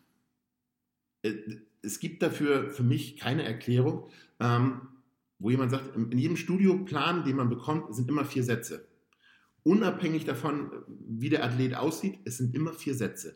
Ob vielleicht drei mit einem höheren Wiederholungsbereich besser wären oder fünf mit dem niedrigen äh, Wiederholungsbereich. Ich meine, ganz klar, jeder, der sich damit beschäftigt, weiß, irgendwo ist dann der Workload entscheidend, aber das weiß ein Normalverbraucher nicht, dass äh, er den Workload tracken sollte, soll oder muss oder im Auge behält. Das, das macht keiner. Ähm, es wird den Leuten aber einfach eine Zahl in die Hand gegeben. Ähm, Vier, damit sie was abzuarbeiten haben. Genau das Gleiche ist ja auch beim, beim Bodybuilding ähm, Time and Attention. Ich werde oft gefragt, ob ich auf, auf meine Time and Attention achte. Dann sage ich, nein, aktiv achte ich da nicht drauf. Aber ich bin ja akt also passiv. Wenn man ruhig trainiert in einem gewissen Wiederholungsbereich, ist man über diesen Wiederholungsbereich, über die Anzahl an Wiederholungen in einer gewissen Geschwindigkeit immer in einer gewissen Time and Attention. Das, darüber denken viele gar nicht nach. Das ist einfach so, man könnte ja auch aufschreiben, pass auf, bewegt den Muskel 45 Sekunden, dann passt das. Du kannst ihm aber auch sagen, mach 10 Sekunden, äh, 10 Wiederholungen und äh, braucht ungefähr 5 Sekunden pro Wiederholung, dann bist du ähnlich. Ist natürlich, die 10 ist natürlich leichter greifbar und nachvollziehbar fürs eigene Training. Ne? Ja, vor allem hast du auch nicht den Kopf da, dafür, wenn du äh, im Training bist und keine du machst deinen Satz, was auch immer für eine Übung. Wenn, wenn, 1, 2, 3, 4 und dann hoch und runter und dann musst du dann noch rechnen und dann musst du auch noch gleichzeitig die Wiederholung mitzählen. Da brauchst du gleich drei Trainingspartner, weil der eine muss äh, die Zeit stoppen, der nächste muss dann irgendwie die Wiederholung zählen und du musst dich darauf fokussieren, äh, bis möglichst maximal, aber auch nicht zu viel zu machen. Man kann es wirklich irgendwann verkomplizieren. Ich sage mal so, jeder, der langsam und geführt trainiert, der hat einfach ähm, eine gewisse Gewinn äh, Bewegungsgeschwindigkeit. Ähm, die er dann nicht mehr unterschreitet, dann ist es nicht mehr eine Sekunde negativ, eine positiv, weil man einfach, wenn man ein geführtes Bankdrücken macht, dann braucht man halt zwei, drei Sekunden für die negative, wenn man es nicht auf die Brust fallen lässt und schon ist man automatisch dabei. Ne? Also, wie gesagt, ich würde dich gerne in den äh, Podcast mit Thomas Scheu setzen. Den, mit dem habe ich das letzte Woche, glaube ich, aufgenommen. Ich weiß nicht, wann diese Episode genau rauskommt. Auf jeden Fall, Thomas Scheu Podcast wird vorher kommen und da könnt ihr gerne mal vergleichen. Das sind zwei sehr, sehr unterschiedliche Ansätze. Ich habe schon mit Thomas trainiert. Das ist sehr, sehr unterschiedlich. Ja, was hast du für Erfahrungen gemacht? Also es war ganz lustig. Ich habe mit, mit Thomas damals ähm, Arme trainiert und ich bin ja wirklich weg vom Schwung und Thomas hat mir erklärt, wie ich bei gewissen Übungen äh, Schwung reinnehme. Ähm, ein ganz anderer Ansatz. Ähm, ich will auch gar nicht sagen, dass der falsch ist. Ähm, man hat es bei Thomas gesehen, das funktioniert sehr gut und hat auch sehr lange gut funktioniert. Ähm, aber es ist für mich halt ein ganz anderer Ansatz. Und ähm, ich habe so ein bisschen, vielleicht auch, weil ich ein bisschen jünger bin, es eine andere, eine andere Zeit ist, da so ein bisschen anderes Denken, ähm, weil ich versuche halt den Muskel oder wirklich die, die Übung mit dem Zielmuskel einzuleiten. Wenn ich den, äh, die Übung mit einem Schwung einleite, bedeutet das für mich eigentlich, dass ich erstmal die Spannung aus dem Zielmuskel rausnehme ähm, und gar nicht die Muskelfaser kontrahiere, die ich kontrahieren will. Da geht es für mich dann so Richtung Übungsqualität und Ansteuerungsqualität. Gerade wenn man jetzt äh, Schwächen hat und natürlich dann in irgendeiner Weise mit Schwung reinarbeitet, dann kontrahiert man ja gar nicht die Faser, die eigentlich schon, ähm, ja, ich sag mal, äh, unterentwickelt ist. Die kontrahiert man dann wieder nicht und äh, spricht die wieder nicht an, weil man halt das Gewicht mit Schwung reinschmeißt. Wie soll die Faser dann wachsen? Das ist so mein Gedankengang. Ähm, und dann führe ich lieber eine Übung komplett sauber aus und sage wirklich beim Bizeps Curl, das erste, was ich mache, ähm, ist nicht irgendwie über die Füße wippen oder auch beim Seitheben, sondern ich spanne den Bizeps oder die Schulter an und hebe gezielt aus der Muskulatur. Und wenn ich dann äh, 30% weniger Gewicht benutze, dann ist das halt so. Aber dann habe ich immer noch mehr Last auf dem Zielmuskel, als wenn ich es reinschmeiße. Auf der anderen Seite hast du einen Emi, der 45 Kilo Seitheben macht. Es funktioniert irgendwo alles, ne? Also und äh, man muss mal sagen, also ähm, meine Ausführung wäre das überhaupt nicht. Da hätte ich Angst um meine Schultern. Für ihn funktioniert es aber. Und ähm, man hat es am Branch Warren gesehen, da funktioniert es auch. So, also das ist ja das Lustige im Bodybuilding. Es gibt keinen perfekten Weg. So, jeder sucht den perfekten Weg, deswegen äh, ähm, wird heutzutage viel hinterfragt. Es wird oft äh, bei drei Leuten gefragt. Man holt sich drei Meinungen ein. Ähm, man wechselt andauernd den Vorbereiter, weil man hofft, dass irgendjemand den Heiligen Gral in der Tasche hat. Aber ähm, ja, es gibt halt leider keine Abkürzung. Man muss halt selber auch so ein bisschen, wie du vorhin gesagt hast, auf sich selber hören und auch wirklich mal sagen, hey, ich probiere jetzt mal sechs Wochen was aus, guck, was mein Körper macht, muss das Ganze für mich nachvollziehbar machen. Ich empfehle mal wirklich jedem, egal wie man aussieht, macht Fotos von euch selber und vergleicht die. Im Spiegel, man ver ver ver verliert einfach das Gefühl für die Optik. Ähm, man muss sich das dokumentieren und sagen, hey, in vier Wochen ist das und das passiert, das und das habe ich gemacht, war das gut oder war das schlecht? Dann kann man das abwiegen. Ähm, heutzutage funktioniert irgendwas nicht, man geht ins Internet und sucht sich einen neuen Plan, ohne eigentlich zu hinterfragen, warum was nicht funktioniert hat. Ja, es ist, also man muss ja auch irgendwo mit ein bisschen gesunden Menschenverstand generell an Sport und an, an egal was rangehen. So, wenn du merkst, du bist nach drei Tagen noch nicht fit, aber du sollst zweimal die Woche dein, was auch immer trainieren, aber du bist einfach nicht fit. So, dann warte einfach einen Tag länger oder zwei. So, da kannst ja nichts machen. Das ist ja keine Möglichkeit, außer dann abzuwarten. So muss ja auch ein bisschen äh, einfach darauf achten. Und deshalb auch äh, gar nicht jetzt irgendwie abwertend oder so gemeint, wenn da einer Schwung holt. Ich hole auch manchmal bei der letzten, vorletzten Schwung so. Genau.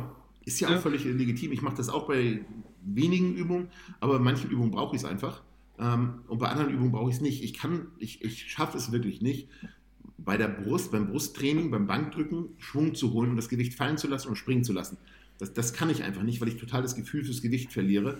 Ähm, ich könnte auch keine schnelle Kniebeuge machen, weil ich das Gefühl hätte, wenn ich runterkomme, dann äh, brechen meine Knie auseinander. Ich muss das äh, so machen, als wenn ich mich hinsetzen würde, konzentriert und langsam. Aber wie gesagt, jeder gewöhnt sich ja an sein, äh, sein Training, der Emir gewöhnt sich ja auch an sein Training und das funktioniert für ihn ja auch. Und ähm, ist dann so eine Sache, äh, ob man das nachmachen sollte, ja oder nein. Das muss jeder selber entscheiden und ausprobieren, wie gesagt, für sich. Ähm, und vielleicht ein bisschen äh, ja, gucken, wie die Anatomie ist. Ne? Wenn man natürlich jetzt, ich sag mal, äh, relativ, ähm, wie soll ich jetzt mal, schlank gebaut ist und eher ähm, ja, ja, kleine Gelenke hat, dann sollte man vielleicht nicht mit solchen Gewichten rumwerfen. Wenn man hingegen so eine Grundstruktur hat, die schon kräftig ist und der Emir trainiert schon sehr lange, dann ist das was ganz anderes. Der baut ja, der macht das Training ja nicht am erst, vom ersten Tag an, der macht das jetzt so. Die Leute sehen jetzt den Ist-Zustand, aber wissen ja gar nicht, ähm, dass das auch nicht von heute auf morgen kam. Ja, vor allem sagt er auch niemanden so, du musst das so machen. Genau. Das ist immer das Schöne daran. Ähm, eine ganz interessante Frage für mich jetzt neben der Frage von Dorian, ich denke, das Thema haben wir ganz gut abgearbeitet. Ja. Ähm, du bist Coach. Ja. Das heißt, du betreust jede Menge Athleten. Und das heißt, du hast auch diverse Typen, Frauen, Männer, Körpertypen, was auch immer gesehen. Also du könntest jetzt aus Erfahrung sagen, was merkst du bei jemandem, der, also wir nehmen mal jetzt einfach den Durchschnittsmenschen. Ja. Wenn der jetzt zu dir kommt, was ist so für ihn die größte Veränderung, die du oder er vornimmt und die dann für ihn das meiste rausholt? Die wirklich die größte Veränderung für die meisten ähm, ist die Struktur. Das ist wirklich die größte Veränderung, dass ähm, jemand dann in, in dem Fall von mir eine feste Trainingsstruktur kriegt, eine feste Ernährungsstruktur. Es ist wirklich so, dass die wenigsten Athleten, die zu mir kommen, eine wirklich feste Ernährungsstruktur haben. Einige haben Ernährungsplan und dann heißt es so, den Ernährungsplan mache ich so zu 80 Prozent. Das ist für die meisten die erste große Umstellung. Ähm, und es ist wirklich so, dass nahezu jeder Athlet ähm, als erstes Feedback gibt, meine Verdauung ist besser. Ich schlafe auf einmal besser, ich fühle mich wohler. Das ist so der erste große, ähm, die erste große Veränderung, die man wirklich merkt. Training und Muskelwachstum, das ist alles erstmal ein bisschen nach hinten geschoben, weil es einfach dauert. Das merkt man nicht in den ersten ein, zwei Wochen. Aber ähm, die Ernährung merkt man halt äh, ziemlich schnell, die Struktur merkt man schnell. Und das halt was anderes ist, ähm, dass man halt wirklich mal sehr, sehr fokussiert an eine Sache rangeht. Ähm, ich bespreche mit allen meinen Athleten ihre Ziele. Ähm, wenn die zu mir kommen, berate die in dem Fall. Es gibt, gibt natürlich Athleten, äh, die kommen zu mir äh, mit einem etwas höheren äh, Körperfettanteil, die würden gerne Muskulatur aufbauen, wo ich dann sage, du pass auf, das können wir machen. Halte ich aber nicht für ideal. Ich würde gerne erstmal eine Basis schaffen, eine gute Ausgangsbasis, den Körperfettanteil reduzieren und dann äh, den Aufbau starten, um gezielt dann wirklich Muskulatur aufzubauen und halt wirklich, das ist immer so, so ein, äh, ja, ein Anliegen, dass ich immer pflege, dass sich jeder meiner Athleten eigentlich immer äh, oberkörperfrei zeigen kann, in jeder Phase. Das sollte einfach ein Sportler machen können, ähm, immer so auszusehen, dass man sich wohlfühlt. Und ähm, das ist für mich immer so erstmal die, die Basis, dass man das macht. Ähm, aber wie gesagt, es ist immer kundenorientiert und es gibt auch Leute, die wollen äh, mit einem höheren KFA fühlen sich wohler. Die mögen das einfach, wenn man so ein bisschen, äh, du hast es ja eben gesagt, in, in einem Strongman, da ist das ja auch gang und gäbe, dass man halt auch mal ein bisschen mehr hat. Viele haben Bock auf diesen Look äh, oder einige haben Bock auf diesen Look. Ähm, aber wie gesagt, die größte Änderung ist für die meisten erstmal die Struktur. Ähm, weil viele, die den Sport betreiben, ernähren sich gesund, aber nicht strukturiert. Ähm, die essen dann mal heute das und das, alles gesund, aber wissen eigentlich gar nicht und äh, können auch nicht nachvollziehen, ähm, was sie so die letzten Wochen eigentlich gegessen haben. Dann ist es eher so, einen Tag habe ich viel gegessen, nächsten Tag war ich dann ein bisschen satt vom Vortag und habe weniger gegessen. Irgendwie war mein Training dann nicht so gut, ich weiß aber nicht warum. Ähm, und dann in einer, wirklich in einer, ja, einer festen Struktur und halt natürlich auch die größte Änderung, dass alle sieben Tage mal jemand drüber guckt. Ne? Ja, also Thema Ernährung ist natürlich immer so. Ne? Man muss jetzt nicht zwingend der akribischste Tracker sein, besonders wenn man eine gewisse Routine hat und meistens eh das gleiche ist. Aber wenn du wirklich nie damit dich auseinandergesetzt hast, dann hast du meistens einfach extreme Abweichungen. Das eine isst du mal zu viel, das andere mal zu wenig, dann isst du mal vielleicht zu viel Fett, das andere mal zu wenig Kohlenhydrate. Das hat ja auch irgendwo äh, Auswirkungen.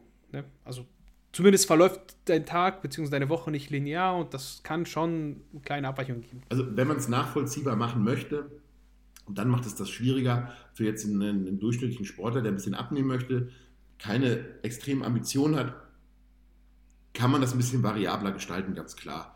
Ähm, aber wenn jetzt jemand sagt, pass auf, ich will wirklich mal Gas geben und will gucken, was in zwölf Wochen drin ist, dann sollte man schon sehr strukturiert und vor allen Dingen auch nachvollziehbar an die Sache rangehen.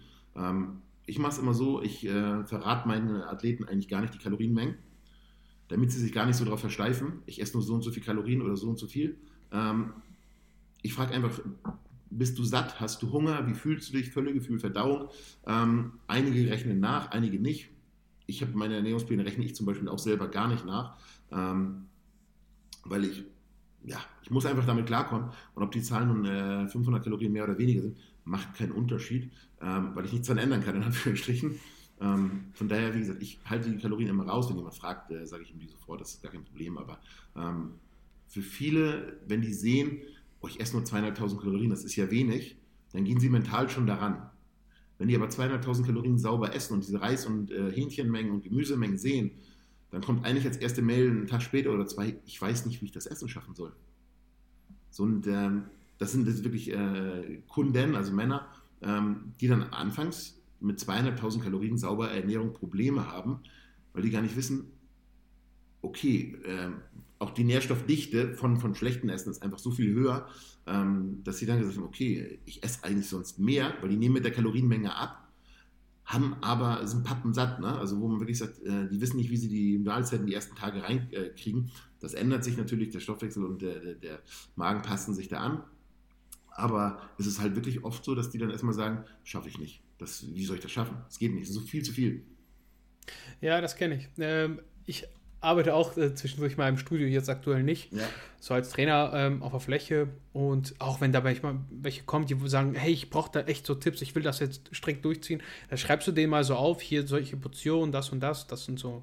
Ich schreibe jetzt keine extrem äh, Ernährungspläne oder sowas, aber wenn da einer wirklich mal sagt, ich weiß nicht, was ich kochen soll, was ist denn so gesund, schreibst du dann auf, keine Ahnung, 100 Gramm Reis, 300 Gramm hier und davon Gemüse, kannst dir was aussuchen, schmeißt 300 Gramm in einen Topf so von jeglicher Gemüsesorte, die dir gut schmeckt, ist erstmal schon mal ein guter Start für die meisten. Ne? Ja. Und dann sagen die auch, ja, wie soll ich das denn alles essen? Das ist ja so viel. Ja, ja, genau. Und, und dann so, na, ja, das, das, das legt sich und ich kenne das selber. Wenn ich mit 2500 Kalorien, ich ta starte tatsächlich auch ungefähr in dem Bereich zu diäten, jetzt mit 83 Kilo, äh, das ist für mich clean echt wenig. Also ich fühle mich da durchgehend hungrig. Ja. Und andere haben damit Probleme, obwohl die vielleicht sogar mehr wiegen. So, das ist schon sehr, sehr viel Gewohnheitssache. Ne? Äh, also würdest du sagen, echt so diese Struktur ist das, was der Key ist, wie man das so schön sagen würde? Ja, für die meisten schon. Also einfach weil der Großteil, es gibt für manche Leute ist es kein, kein großer Unterschied, aber für den größten Teil ist es ein Unterschied, weil es vorher nicht da war.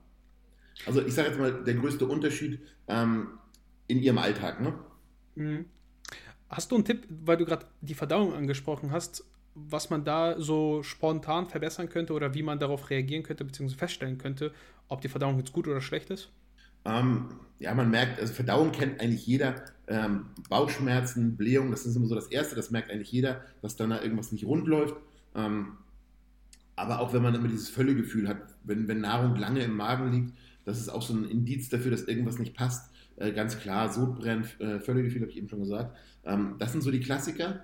Ähm, man, man, muss dann wirklich, bevor man jetzt irgendwie erstmal zu Supplements greift, gibt mittlerweile wirklich gute Sachen auf dem Markt.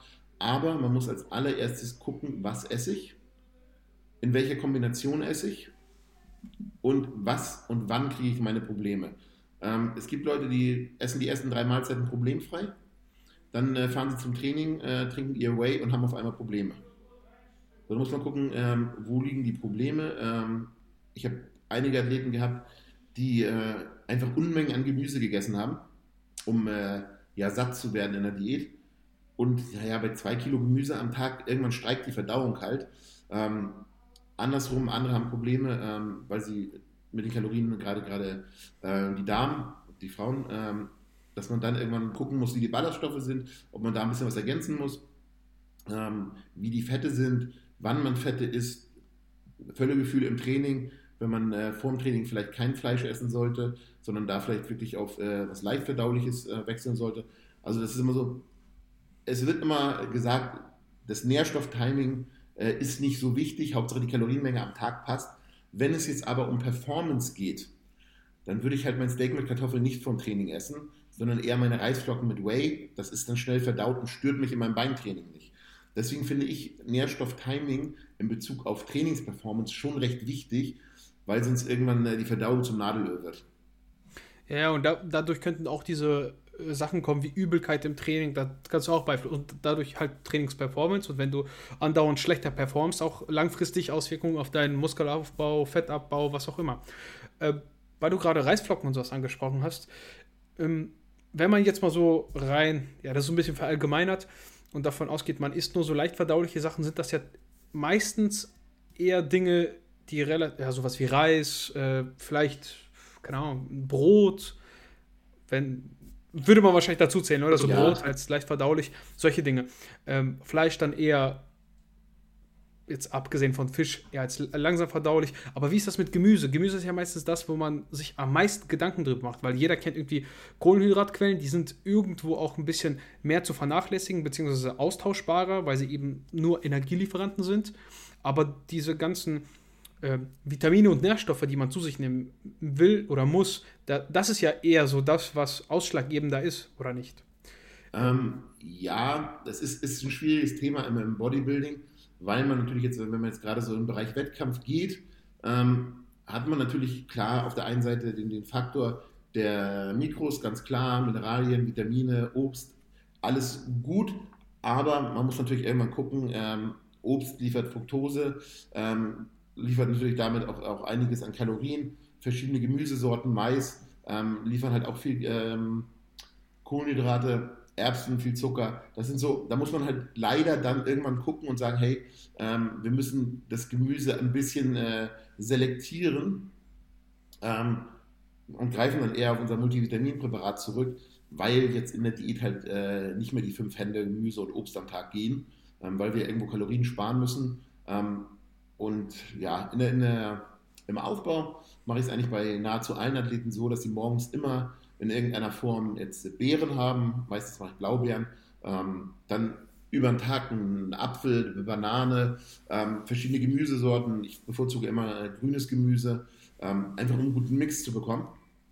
Es ist natürlich wirklich schwierig, wenn man sich jetzt ähm, ein bisschen intensiver damit beschäftigt und mal, ich sag mal, weg von diesen Empfehlungen geht, die von der DGE vorgegeben werden, was wir halt wirklich brauchen, dann ist das für uns eigentlich äh, aktuell und heutzutage kaum möglich, den Bedarf zu decken äh, an Vitaminen und Mineralien nur über Ernährung. Ähm, wenn man das Ganze jetzt wirklich gut machen möchte und wir sagen, wir essen jetzt äh, in dieser Kalenderwoche fünf verschiedene Gemüsesorten und tauschen in der nächsten Woche zwei Gemüsesorten davon aus, weil wir müssen ja einen gesunden Mix haben. Ähm, das vergessen halt immer viele. Ähm, man soll nicht nur zwei Gemüsesorten das ganze Jahr durchgängig essen, sondern eigentlich gut mixen um halt wirklich alles abzudecken und nirgendwo einen Mangel äh, zu bekommen, ja, das muss man einfach sagen, das setzt halt keiner mehr um. Ähm, ich kenne auch keinen, der das wirklich umsetzt und der sagt, pass auf, ich mache mir da wirklich hundertprozentig Gedanken drum, habe meine, ähm, ich sag mal, meine zehn verschiedenen Gemüsesorten und koche die jede Woche frisch ähm, oder dünste die im besten Fall noch frisch ähm, und ähm, gucke wirklich, dass ich alles damit abdecke, ähm, ist einfach schwierig in der Umsetzung nachher und was den Aufwand dann auch angeht. Ne? Ja, würdest du sagen, ein Multivitaminpräparat ist so dann das, was ja am wichtigsten ist? Weil ich gehe mal von dieser Schiene aus, ich persönlich benutze fast gar kein Whey oder irgendwie so, also fast gar keine Supplemente, die so von den meisten Leuten ja. als erstes genannt werden. Für mich sind irgendwie so Flav Drops und Multivitaminpräparate viel cooler, äh, beziehungsweise auch nützlicher als ein Whey. Weil Kann ich absolut verstehen das ist immer, ähm, klar, man rutscht natürlich, äh, oder wir rutschen alle als Influencer immer so ein bisschen auch ähm, zurecht in den Bereich Verkäufer. Ähm, aber es ist zum Beispiel so, ich habe heute trainingsfrei und ich benutze heute keine Supplemente außer meine Gesundheitssupplemente. Weil ich es einfach nicht brauche ähm, in irgendwas. Ich habe heute kein Training. Ich brauche heute nichts leicht Verdauliches vor, vor, vor dem Training. Ich brauche weder ein Whey vor dem Training noch nach dem Training. Ich brauche äh, keine flüssigen Kohlenhydrate. Ich brauche keine Aminosäuren, die schnell im Blut sein müssen weil ich halt einfach alle zwei bis drei Stunden was essen kann. Habe eine Proteinquelle, habe eine, ähm, ein bisschen Gemüse dazu, habe eine Fettquelle und habe eine Kohlenhydratquelle. Ähm, wie du schon sagst, man braucht das Whey nicht. Ähm, es ist wirklich so, Whey ist ein Luxus. Ähm, und das sage ich auch jedem, der mich fragt. Es ist einfach so, klar, man kann ähm, die Proteine, die Aminosäuren im Blut auch im Training haben, ohne ähm, ja, auf Supplemente zurückzugreifen. Die Frage ist irgendwann, wir sind ja ein Konsum- und eine Luxusgesellschaft, wie komfortabel ist das, ähm, direkt vom Training halt noch viel Eiweiß zu essen? Oder ist es vielleicht dann halt wirklich einfacher, nach dem Training kurz äh, das leckere Whey zu trinken oder halt in der Umkleide direkt zu sitzen und das Hähnchen zu essen, das dann irgendwie 30 Minuten später langsam im Blut ist? Dann ist halt immer so, das ist so das Einzige, wo ich dann sage, wenn man jetzt sagt, okay, wir machen es orientierter ähm, und optimierter, dann würde ich dazu greifen tendenziell ist wirklich mein wichtigstes Supplement äh, Omega-3, weil ich einfach kein Fischesser bin. Und äh, ich bin kein großer Fan von pflanzlichen Omega-3, weil es einfach in einer ganz grausamen Rate umgewandelt wird vom Körper. Ähm, das ist so das Einzige, was, was ich wirklich das Must-Have für mich sehe. Gibt natürlich noch ein paar andere Gesundheitssupplements, ähm, Multivitamin. Ich weiß, auch ohne Multivitamin ähm, werde ich morgen nicht krank, weil ich mich einfach gut ernähre und Sport treibe. Aber ich weiß halt auch, ähm, dass ich zum Beispiel immer einen Vitamin D3-Mangel hatte. Und ähm, klar, ich habe früher als Informatiker gearbeitet im Büro. Ähm, jetzt arbeite ich auch viel am Laptop und bin eigentlich wenig draußen. Dazu wohnen wir halt in Hamburg oder ich in Hamburg, ähm, wo sowieso viel Regen ist. Ähm, ist da, dann muss man halt gucken, dann individuell gucken, wenn man sich dafür interessiert, habe ich irgendwo einen Mangel, was brauche ich, brauche ich überhaupt irgendwas? Es gibt wirklich Leute, die brauchen keine Supplemente, weil sie alles abdecken. Ja, es ist sehr, sehr individuell zu betrachten und man sagt ja auch immer so als Hauptempfehlung erstmal, geh doch mal zum Arzt, investier diese 20, 30 Euro einmal, anstatt sie jeden Monat präventiv zu bezahlen, einfach einmal, um zu wissen, ob du es brauchst oder nicht. Genau. Ja, weil so auf gut Glück kann man natürlich viel supplementieren und äh, schaden wird es wahrscheinlich nicht, aber deinem Geldbeutel irgendwo, wenn du das mal aufs Jahr rechnest, ne? Um den Geldbeutel, ne? Ähm, man kann viel ausprobieren. Ich habe, ähm, weil mich das Thema Supplemente auch sehr, sehr interessiert, auch sehr, sehr viel ausprobiert in den letzten Jahren und äh, geguckt und gemacht und getan, gerade so im Bereich Blutzucker. Das hat mich sehr, sehr interessiert. Ich habe mir so einen äh, Libre-Sensor in den Arm setzen lassen, ähm, um zu gucken, wie mein äh, Blutzucker über 24 Stunden ist, beziehungsweise über 14 Tage. So lange hatte ich ihn im Arm äh, und äh, wollte halt einfach mal wirklich gucken, wie wirken sich gewisse Supplemente, jetzt das Thema Berberin, ähm, auf meine, meinen Blutzucker aus. Wann ist mein Blutzucker hoch, wann ist er niedrig, wenn ich immer gleich esse. Da muss ja dieser Faktor der Nachvollziehbarkeit sein. Wenn ich auch nur um die gleiche Uhrzeit aufstehe, was äh, aktuell nicht der Fall ist, aber eigentlich der Fall sein sollte, ähm, esse ich auch automatisch immer im gleichen Rhythmus. Und dann kann ich schon Veränderungen sehen. Also wie gesagt, man muss sich, wenn man das richtig machen will, wirklich zum Arzt gehen, einmal wirklich durchchecken lassen. Da muss man leider das Geld in die Hand nehmen. Leider machen es mittlerweile viele Ärzte gar nicht mehr, ähm, dass man mal so eine, ja, mal guckt, wie die Vitamine sind, Mineralien sind, ähm, weil man das auch viel zu Hause machen kann. Es gibt mittlerweile bei Amazon und Co. Ähm, diese ganzen Tests für zu Hause, die man machen kann, diese Selbsttests, die man einschickt. Deswegen weigern sich mittlerweile einige Ärzte dagegen, weil man es halt selber machen kann. Aber ich würde das jedem empfehlen. Wenn man wirklich, wenn man wirklich äh, Interesse daran hat und sagen will, ich muss gucken, was ich brauche um dann zielgerichtet zu supplementieren. Ist auf jeden Fall ein sehr, sehr interessantes Thema, besonders wenn man da ein bisschen näher mal rangeht. Auch jetzt Stichwort Berberin, ganz kurz vielleicht. Ähm, ja. Findest du das interessant für Leute, die eigentlich keine Probleme mit dem Blutzucker haben oder irgendwie? Ich finde es ähm, dahingehend interessant. Ähm, ich, ich, gehe davon aus, ich höre das so ein bisschen raus, dass du dich damit auch schon befasst hast. Und ähm, Berberin zieht ja in Studien dem äh, Metformin gleich. Metformin ist ein äh, Medikament, was bei äh, ja, oder im Frühstadium von Diabetes und Diabetes eingesetzt wird. Und Diabetes ist eine Volkskrankheit. Das heißt, wir haben im, in der Bevölkerung ein Problem mit dem Blutzucker, mit der ähm, ja, Desensibilisierung gegenüber Insulin in den Zellen. Und ganz klar, wenn ich jetzt ein Supplement habe, ähm, ich weiß, ähm, die Pharmaindustrie ist am Berberin gerade ganz schön dran, ähm, was so die Einschränkung des Verkaufs im Supplement-Bereich angeht, ähm, weil es halt so effektiv ist. Und wenn ich jetzt sehe, das ist ein Supplement, das wirklich nicht teuer ist und wo ich äh, Leuten mit helfen kann, äh, dass die Zellen wieder sensibler werden, der Körper wieder empfindlicher wird für Insulin, die Bauchspeicheldrüse entlastet wird, ähm, in Kombination mit äh, Cardio und Kraftsport der Körperfettanteil reduziert wird, dann äh, finde ich, das ist einfach ein wirklich geniales Supplement für jedermann selbst unabhängig vom, vom Leistungssport, wenn jemand äh, schlechte Blutzuckerwerte hat und quasi man absehen kann, wenn das so weitergeht, in fünf bis zehn Jahren kommt äh, die Diabetes, warum dann nicht äh, direkt anfangen und was gegen machen? Ähm, ich verstehe aber richtig, dass beispielsweise, wenn du jetzt kein, also wenn du jetzt schon Diabetes hast, dann würde das gar nichts mehr bringen, also von wegen Aufnahme, bessere Aufnahme, weniger Einheiten einnehmen zu müssen. Das ist nur, also du könntest theoretisch dadurch, auch wenn du jetzt Diabetiker bist, das verbessern, dass du eben weniger Insulin Ja, es kommt natürlich immer auf den, äh, auf den Status an, ne?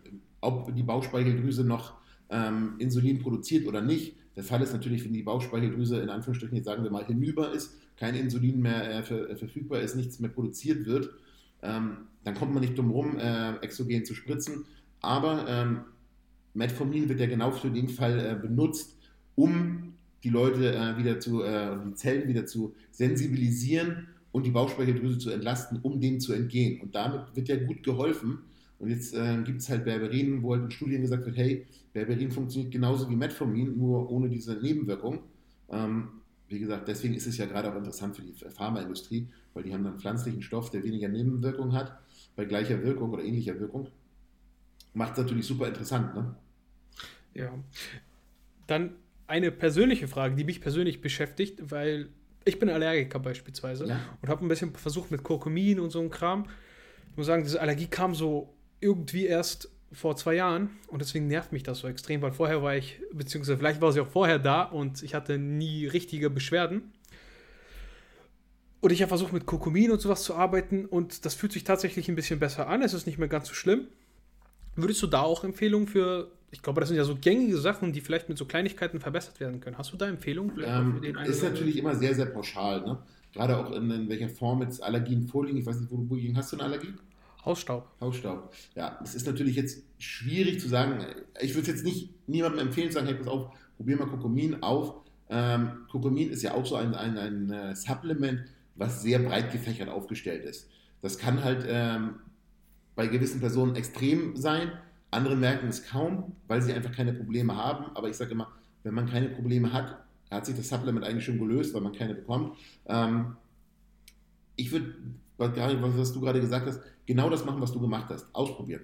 Und wenn man irgendwo einen Sinn sieht oder einen Zusammenhang sieht, ähm, wie gesagt, Kokomin ist jetzt kein, kein endteures Supplement, auch nicht das günstigste, aber ähm, es ist finanzierbar. Und wenn man sagt, hey, das wird besser, ja, warum nicht?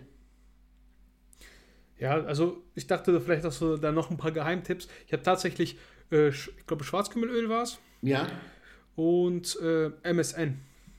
Heißt das auch, glaube ich. Oder MSM, MSN, ne? Ja, MSN. Genau, das habe ich auch ausprobiert. Also es scheint tatsächlich zu helfen. Schwarzkümmelöl ist ja auch so eine, so eine Sache, ähm, wenn man sich das mal, wenn man es mal bei Google eingibt und mal guckt, was es alles kann, äh, dann liest man erstmal zehn Minuten. Die Frage ist, ähm, da steht bestimmt dann auch irgendwo Allergie äh, auf Punkt 10. Hilft es bei dir jetzt persönlich? Ja, nein, muss man halt leider herausfinden. Ähm, dafür sind wir halt alle zu individuell. Ne? Gerade was, was Allergien angeht, das ist ja sowieso ein sehr, sehr schwieriges Thema, auch ein schwieriges Thema in der Medizin, dass manche äh, Allergien äh, ja, unbegründet ohne Ursachen auftreten. Die sind dann einfach so. Es ist meistens sind Allergien irgendwo im Zusammenhang äh, mit dem Immunsystem. Und klar, alles, was das Immunsystem stärkt, kann dann da Abhilfe schaffen. Aber wie gesagt, kann. Sehr interessant. Sehr, sehr interessant. Ich glaube, wir sind, ich wollte eigentlich gar nicht so sehr auf das Thema eingehen, aber es war jetzt gerade so, ähm, vielleicht für den einen oder anderen auch einfach spannend, mal zu hören, dass jemand auch tatsächlich sagt, so, du brauchst irgendwie kein äh, Way unbedingt. Du könntest dich vielleicht eher mit anderen Dingen beschäftigen oder eben auch für den einen oder anderen äh, ein Muss. Dann noch ein paar kleine Fragen und dann kann ich dich schon entlassen. Alles gut. Äh, Thema Hit nochmal. Ja. Wa warum ausgerechnet Hit? Also du hast gesagt, sehr intensiv. Ähm, das heißt, du würdest, also du fasst jetzt Hit nicht unbedingt so auf, wie Dorian Yates das gemacht hat, sondern einfach als, weil da gibt es ja auch wieder 50.000 Variationen. Der eine sagt, das ist Hit, der nächste sagt, das ist Hit. Äh, ich verfolge dich ja so ein bisschen, weiß ja, wie du ungefähr trainierst. Aber warum genau diese Form? Warum nicht nur ein Satz oder warum nicht drei Sätze? Versuchst du da auch das individuelle Volumen zu matchen? Ja, ähm, du hast recht, man kann das Ganze ganz schön in die Spitze treiben, wenn man jetzt wirklich äh, den Workload, den Wochenworkload und, und, und ausrechnet, das Wochenvolumen ausrechnet. Ähm, ich habe lange, wirklich schon lange Hit trainiert, auch im 5er und 6er Split, einfach weil es für mich im Training das Greifbarste ist. Ähm, Im Volumentraining ist ja irgendwie immer das Problem, dass der Satz eigentlich nie wirklich zu Ende ist, also nicht limitiert ist durch das Versagen der Muskulatur, sondern ähm, ja, wenn es irgendwann schwer wird, legt man ab. Aber es würde eigentlich immer noch was gehen. So, jetzt könnte man sagen, okay, Raps in Reserve ähm, finde ich ultra schwierig, weil ich habe eigentlich so noch keinen in meinem Umkreis gesehen, der wirklich sagen konnte, jetzt gehen nur noch drei. Das ist halt einfach schwierig im Satz abzustecken. Ich, ich denke sicherlich, die Leute, die sich damit eingehend befassen, die können das irgendwann. Die wissen dann irgendwann im, im Muskelgefühl genau, jetzt gehen noch zwei oder jetzt gehen noch drei. Ähm, aber für mich war Hit halt immer greifbar. Wie gesagt, früher habe ich es mit Volumen trainiert. Für mich war immer der Satz zu Ende, wenn ich nicht mehr kann. So, das ist für mich irgendwie greifbar. Ähm, habe aber, wie gesagt, ähm, immer das Problem gehabt, dass ich durchs hohe Volumen ähm, einfach mich immer gegen die Wand gefahren habe. Und irgendwie das beides äh, nicht so richtig äh, zusammen funktioniert. Ähm, habe dann versucht, lockerer zu trainieren, um das Volumen hinzubekommen war irgendwie nicht meins. Und dann habe ich irgendwann gesagt, okay, jetzt probiere ich das mit dem, äh, als ich nachdem ich mit Dorian gesprochen habe, ich probiere das einfach mal aus. Und ähm, habe das eine Zeit lang ausprobiert und bin dann auch irgendwann auf meinen ehemaligen Coach, mit dem ich lange zusammengearbeitet habe, den Matt Janssen. Ähm, der verfolgt das gleiche System oder ein sehr ähnliches System mit dem, mit dem HIT-Training. Ähm, und äh, mit dem habe ich mich auch viel darüber unterhalten. Und es ist einfach so, wenn man einen Satz ins Maximum treibt, und das mittlerweile sagen es ja viele Coaches, ähm, wenn man einen Satz ins Maximum treibt und man sich wirklich sicher ist, dass man diesen Satz in einem Training nicht übertreffen kann leistungstechnisch, also es keinen besseren, kein besserer Satz mehr möglich ist, dann war es das eigentlich für die Übung. Weil, wie gesagt, alles dahinter, was man dahinter macht, ist eigentlich nur noch äh, Verschwendung von Regeneration oder halt, um irgendwie den Workload hochzutreiben. Aber wenn ich 10 mal 100 drücken kann das mein Maximum ist, dann werde ich im nächsten Satz entweder mit der Leistung einbrechen, ähm, weil wenn ich dann noch 12 mal 100 schaffe, dann war das erste kein Arbeitssatz für mich. Ähm, wie gesagt, und der Gedanke ist der, ganz klar, Dorian hat einen einzigen Satz gemacht. Ähm, ich nehme mir nicht raus zu sagen, dass ich so intensiv trainieren kann, dass einer reicht. Und der zweite ist, ähm, ich nenne ihn immer Back-Off-Satz, es ist aber eigentlich mein Back-Up-Satz. Ähm, nochmal abzusichern, dass ich wirklich äh, ähm, ja, mein Pensum schaffe. Und ähm, ich nutze den Back-Off-Satz in dem Fall immer mit reduziertem Gewicht, dass ich einfach nochmal in einen anderen Wiederholungsbereich komme. Ähm, es ist so, dass ich aktuell im, im, in meinem Top-Satz, also im ersten Arbeitssatz, mit fünf bis neun Wiederholungen arbeite, bei allen schweren Übungen. Und äh, wenn ich jetzt Kniebeuge mache mit sechs Wiederholungen und äh, das halt wirklich schwer ist, dann ist es intensiv, ja. Ähm, aber ich merke, dass ich danach noch einen Satz mit reduziertem Gewicht mache, um nochmal versuche, in den höheren Wiederholungsbereich zu kommen, einfach um äh, ja nochmal einen anderen Reiz zu setzen in der Muskulatur, dass ich dann nochmal versuche, mit 12 bis 15 äh, Wiederholungen ähm, ja, mit 30 bis 40 Prozent weniger Gewicht zu beugen. Wie gehst du mit dem mentalen Druck um, wenn du jetzt sagst, ich spreche da jetzt aus persönlicher Erfahrung, äh, okay, der Satz war vielleicht zu schwer und ich habe... Ähm keine Ahnung, du bist jetzt, du hast versagt bei fünf Wiederholungen statt bei sechs oder bei acht. Oder auch, der Satz war so leicht, du hättest mehr machen können. Du hätt, also du hättest vom Gewicht jetzt, klar, du machst dann mehr Wiederholungen, wenn du merkst irgendwie, ich schaffe jetzt statt fünf, zehn, dann machst du zehn, ist klar. Aber wie gehst du mit diesem Druck auch um, wenn das Training mal nicht so läuft, wie du das erwartet hast? Und du hast ja nur zwei Sätze. Ähm, Zumindest Teilweise ist es schwierig. Ich bin, wie gesagt, sehr, sehr akribisch, was mein Training angeht, genau wie mit meiner Ernährung. Ähm, ich äh, dokumentiere jedes Training, ähm, weiß also immer, was ich im letzten Workout gemacht habe, was ich an Wiederholungen gemacht habe, mache mir zu jedem Satz eigentlich immer irgendwie eine Anmerkung, wenn ein Satz nicht gut war.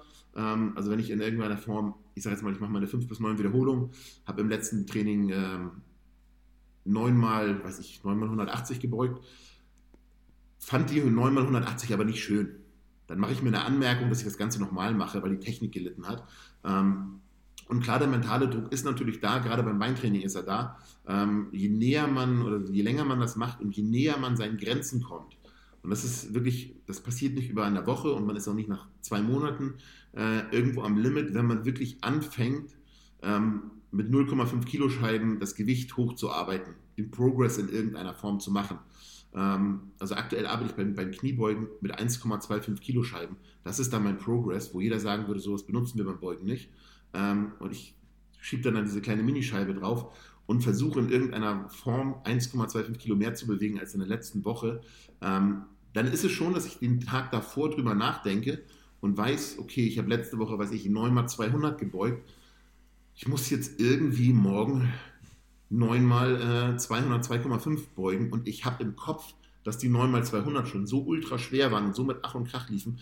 Ähm, da mache ich mir dann schon, äh, gerade bei, beim Beintraining, mache ich mir da schon Gedanken drum einen Tag vorher und gehe dann auch ins Training und es ist dann eigentlich wirklich so, ähm, das ist meistens bei mir die erste Übung dann, ähm, dass ich mich auf diese Übung wirklich versteife und das ganze Training dreht sich eigentlich dann nur um diesen einen einzigen Satz. Wenn ich äh, den verhaue, dann ist das Training eigentlich fast gelaufen mental. Aber wenn ich, diesen, wenn ich in diesen Satz gehe und wo ich mich wirklich dann 24 Stunden darauf vorbereitet habe, das klingt ein bisschen albern, aber man ist wirklich, man beschäftigt sich damit, äh, wenn man weiß, man ist so am Limit ähm, und der klappt, dann ist das absolut genial. Man schreibt das auf und weiß, nächste Woche wird noch ekliger, aber man macht sein Training und knallt das einfach durch. Also es ist, das Hit-Training fordert einen mental extrem, aber genau das macht es für mich auch so interessant. Ja, ich muss sagen, äh, du hast da gerade, ich muss äh, schmunzeln, weil es geht mir nämlich genauso, wenn ich sage, irgendwie, das, das war eine schlechte Beugeeinheit, besonders bei den Schwachstellen eben, sowas wie Beine, äh, wo du dann sagst, okay, das war scheiße und ich hätte mehr machen können oder vielleicht einfach ein schlechter Tag. Allein weil es ein schlechter Tag ist, kann es ja auch ein bisschen schlechter laufen. Und ja. dann dann überlege ich schon bis zum nächsten Training. Da bin ich schon direkt im nächsten Training, denke mir so, okay, ich muss dann das und das und das und das schaffen. Und ich glaube, das ist auch ähm, bei ambitionierten Sportlern vielleicht ein großes Problem, so was man gar nicht so auf dem Schirm hat erstmal, dass das einen unter Druck setzen kann. Ja, das, ähm, also für mich ist es positiver Stress, muss ich ganz ehrlich sagen, weil ich mag, es ist so wie so ein kleiner Wettkampf für einen selber. Ähm, es macht ja Spaß, Progress zu machen, man, man wird ja gerne stärker. Ähm, es ist immer ganz lustig, wenn man, äh, dieses mit, mit, Progress ist schwierig im Bodybuilding. Im, im, Im, Powerlifting wird Gewicht von A nach B bewegt, wenn ich das jetzt mal ganz stumpf so sage. Ähm, da ist es egal, wie die Technik ist und welchen Muskel du gerade dafür benutzt hast. Im Bodybuilding ist es schon wichtig, dass du es aus dem Quadrizeps gebeugt hast und nicht irgendwie hochgedrückt hast, ähm, weil natürlich die Qualität der Übung nicht leiden sollte unter Progress. Das heißt, man muss ein bisschen mehr filtern beim Bodybuilding und sagen, ich mache Progress bei konstant gleicher Technik. Wenn meine Technik leidet, muss ich ehrlich zu mir sein und sagen, hey, ich muss einen Schritt zurück machen. Ich beug wieder 10 Kilo weniger und fange nochmal von vorne an in bessere Technik. Das passiert bei mir auch bei diversen Übungen, dass ich irgendwann sage, okay, jetzt habe ich mich drei Wochen verrannt, ich habe drei Wochen das Gewicht hochgeknüppelt, aber irgendwie meine Ausführung war vor drei Wochen mal besser. Ähm, aber wieder um auf die mentale Komponente zurückzukommen, klar, das ist Stress, aber dieser Stress oder diese Herausforderung, man weiß ja, dass man die schon zigmal gemeistert hat. Und man weiß auch, man kann stärker werden. Und äh, wenn ich äh, in Thor Björresen sehe, dass der 500 Kilo heben kann, dann weiß ich, äh, klar, nicht jeder menschliche Körper ist dazu äh, geboren, aber da wir alle ganz weit weg von 500 Kilo sind, wissen wir eigentlich alle, dass wir in unserer Leistung noch gut Luft haben. Das heißt, wir sind noch nicht wirklich am Limit. So, und äh, jeder kann irgendwo ein halbes Kilo mehr rauflegen. Und wenn er daran arbeitet, das muss ja nicht in jeder Trainingseinheit sein, ne? das kann auch in jeder zweiten der Progress gemacht werden, ähm, dann ist das eine mentale Herausforderung und das Ganze wird zu einer Challenge, das Training. Man trainiert nicht einfach nur noch vor sich hin, sondern man macht eine Challenge draus und äh, das Training wird anspruchsvoller, finde ich. Ja, Haftor ist natürlich nochmal eine ganz andere Liga. Äh, persönliches Ziel ist, äh, wenigstens die Hälfte davon zu ziehen. Wenn es der stärkste Mensch, der, äh, ja, aktuell stärkste Mensch des Planeten so geschafft hat, 500, wenn du davon die Hälfte schaffst, ist schon ganz okay. Äh, ja, also auf jeden Fall äh, positiver Stress, sagst du, und eher eine Challenge. Für mich ist es eher, es, es, es bringt mir halt Spaß. Wenn, ja. Also mir würde es jetzt keinen Spaß bringen, wenn mir jemand sagen muss, pass auf, du machst jeden Tag das Gleiche, bewegst jedes, Jahr das gleiche, bewegst jedes Mal das gleiche Gewicht. Ja, dann ist das, ich will nicht sagen, es ist rumpumpen, aber irgendwie muss ich ja die Intensität steigern können. Und irgendwie muss, ähm, der Anspruch ist ja da, besser zu werden. Und ähm, für mich ist immer dieser, Faktor ganz klar, wenn mein Muskel stärker wird, muss er sich optisch in irgendeiner Form anpassen. So, ähm, das ist eigentlich bei allen so, bei, bei manchen ist es äh, passiv, die, die, achten da gar nicht drauf, ähm, die tracken ihren Progress nicht, aber sagen, ja, vor fünf Jahren habe ich weniger gedrückt, heute drücke ich mehr. Als, die machen halt diesen Progress unbewusst, weil sie halt automatisch irgendwie stärker werden. Man muss den äh, nicht, nicht unbedingt äh, aufschreiben, wenn man es automatisch macht, aber für die meisten sehe ich es als sinnvoll, weil ähm, ich glaube, wir kennen alle die Leute die im Studio, die da jahrelang sind, immer gleich aussehen und eigentlich auch immer das Gleiche machen. Die bewegen immer die, äh, weiß ich, die 49 Kilo in der Beinpresse und äh, das machen die nächstes Jahr immer noch. Obwohl eigentlich musst du immer sagen, hey, pass auf, du machst immer das, äh, immer, du bist immer hier, du musst doch in irgendeiner Form besser werden. Ganz, ganz schwieriges Thema. ganz, ganz schwierig. Also, ähm, wie stehst du dazu, das, jetzt, jetzt bin ich sehr interessiert. Mhm. Ähm, es gibt ja so Fünfer-Splits und Sechser-Splits und jede mögliche Art und Weise, sein Training zu gestalten. Wie stehst du zu dem aktuellen Trend, den ich persönlich, den ich für sehr sinnvoll ähm, erachte, sein Training gar nicht mehr so nach Muskelgruppen zu splitten, mhm. sondern eher zu gucken, okay, wie könnte das Volumen individuell verteilt sein und praktisch im Ganzkörper-Splits zu trainieren. Also es ist ja im Prinzip, wenn du mehr als zwei oder drei Muskelgruppen an einem Tag trainierst, ist es schon Ganzkörper. Ja, das ist ne? Also ist, glaube ich, auch so ein bisschen in den Köpfen einfach der Leute.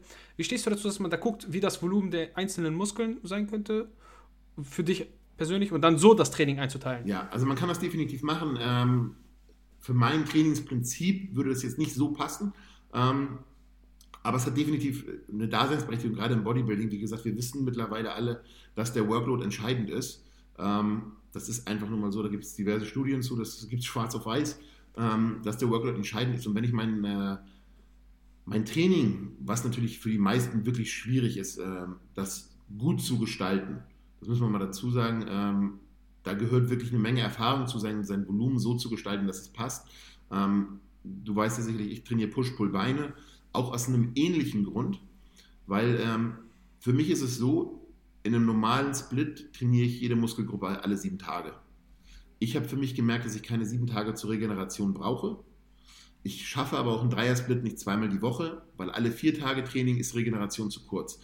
Und ich bin mittlerweile so hingegangen, dass ich mein, mein Push-Pull-Beine so aufteile, dass ich alle fünf Tage trainiere. Dann habe ich für mich mein perfektes Volumen ähm, im Verhältnis zur, zur Regeneration genau ähm, da, wo ich sie haben will, damit ich weiß, okay, in fünf Tagen bin ich wieder fit. Wenn ich jetzt, ähm, wie du gerade sagst, wirklich äh, in verschiedene Muskelgruppen übergehe und das Ganze so spezialisiere, dass ich sage, hey, ich kann den Quadrizeps alle drei Tage trainieren, ich kann die Arme alle zwei Tage trainieren und ich brauche bei beim Rücken alle sieben Tage, dann kann man wirklich davon äh, abgehen, ein festes Split zu machen und das zu rotieren und dann wirklich äh, das Volumen zu verteilen. Ist eine sehr, sehr äh, ja, ungewöhnliche, wie soll man sagen, ähm, äh, mir fällt das Wort gerade nicht ein, auf jeden Fall Ansichts, genau, an, genau, für einen Bodybuilder, einen sehr, sehr ambitionierten Bodybuilder, sehr, sehr untypisch. Wobei, wie gesagt, also es ist eher so ein Hipster-Ding, wie man das bezeichnen würde. Aber finde ich gut. Ich, ich, sag mal so, Push-Pull-Bein ist äh, aktuell äh, extrem im Gespräch. Ich muss immer ein bisschen schmunzeln, ähm, weil den Dreiersplits gab es auch 1980 schon. Ähm, jetzt heißt er nur Push-Pull-Beine, ähm, weil die Amerikaner, die Engländer, ich glaube die Engländer waren es, ähm, das ganze Push-Pull-Beine genannt haben und ähm, die Schultern irgendwie noch an den Brusttag geschmissen haben. Jetzt heißt es Push-Pull-Beine. Es ist ein Dreiersplit für mich. Ähm, für mich funktioniert es super. Ich brauche für die Beine den ganzen Tag, da kriege ich auch keine anderen Muskelgruppen mit rein. Ähm, Wäre für mich der absolute Horror.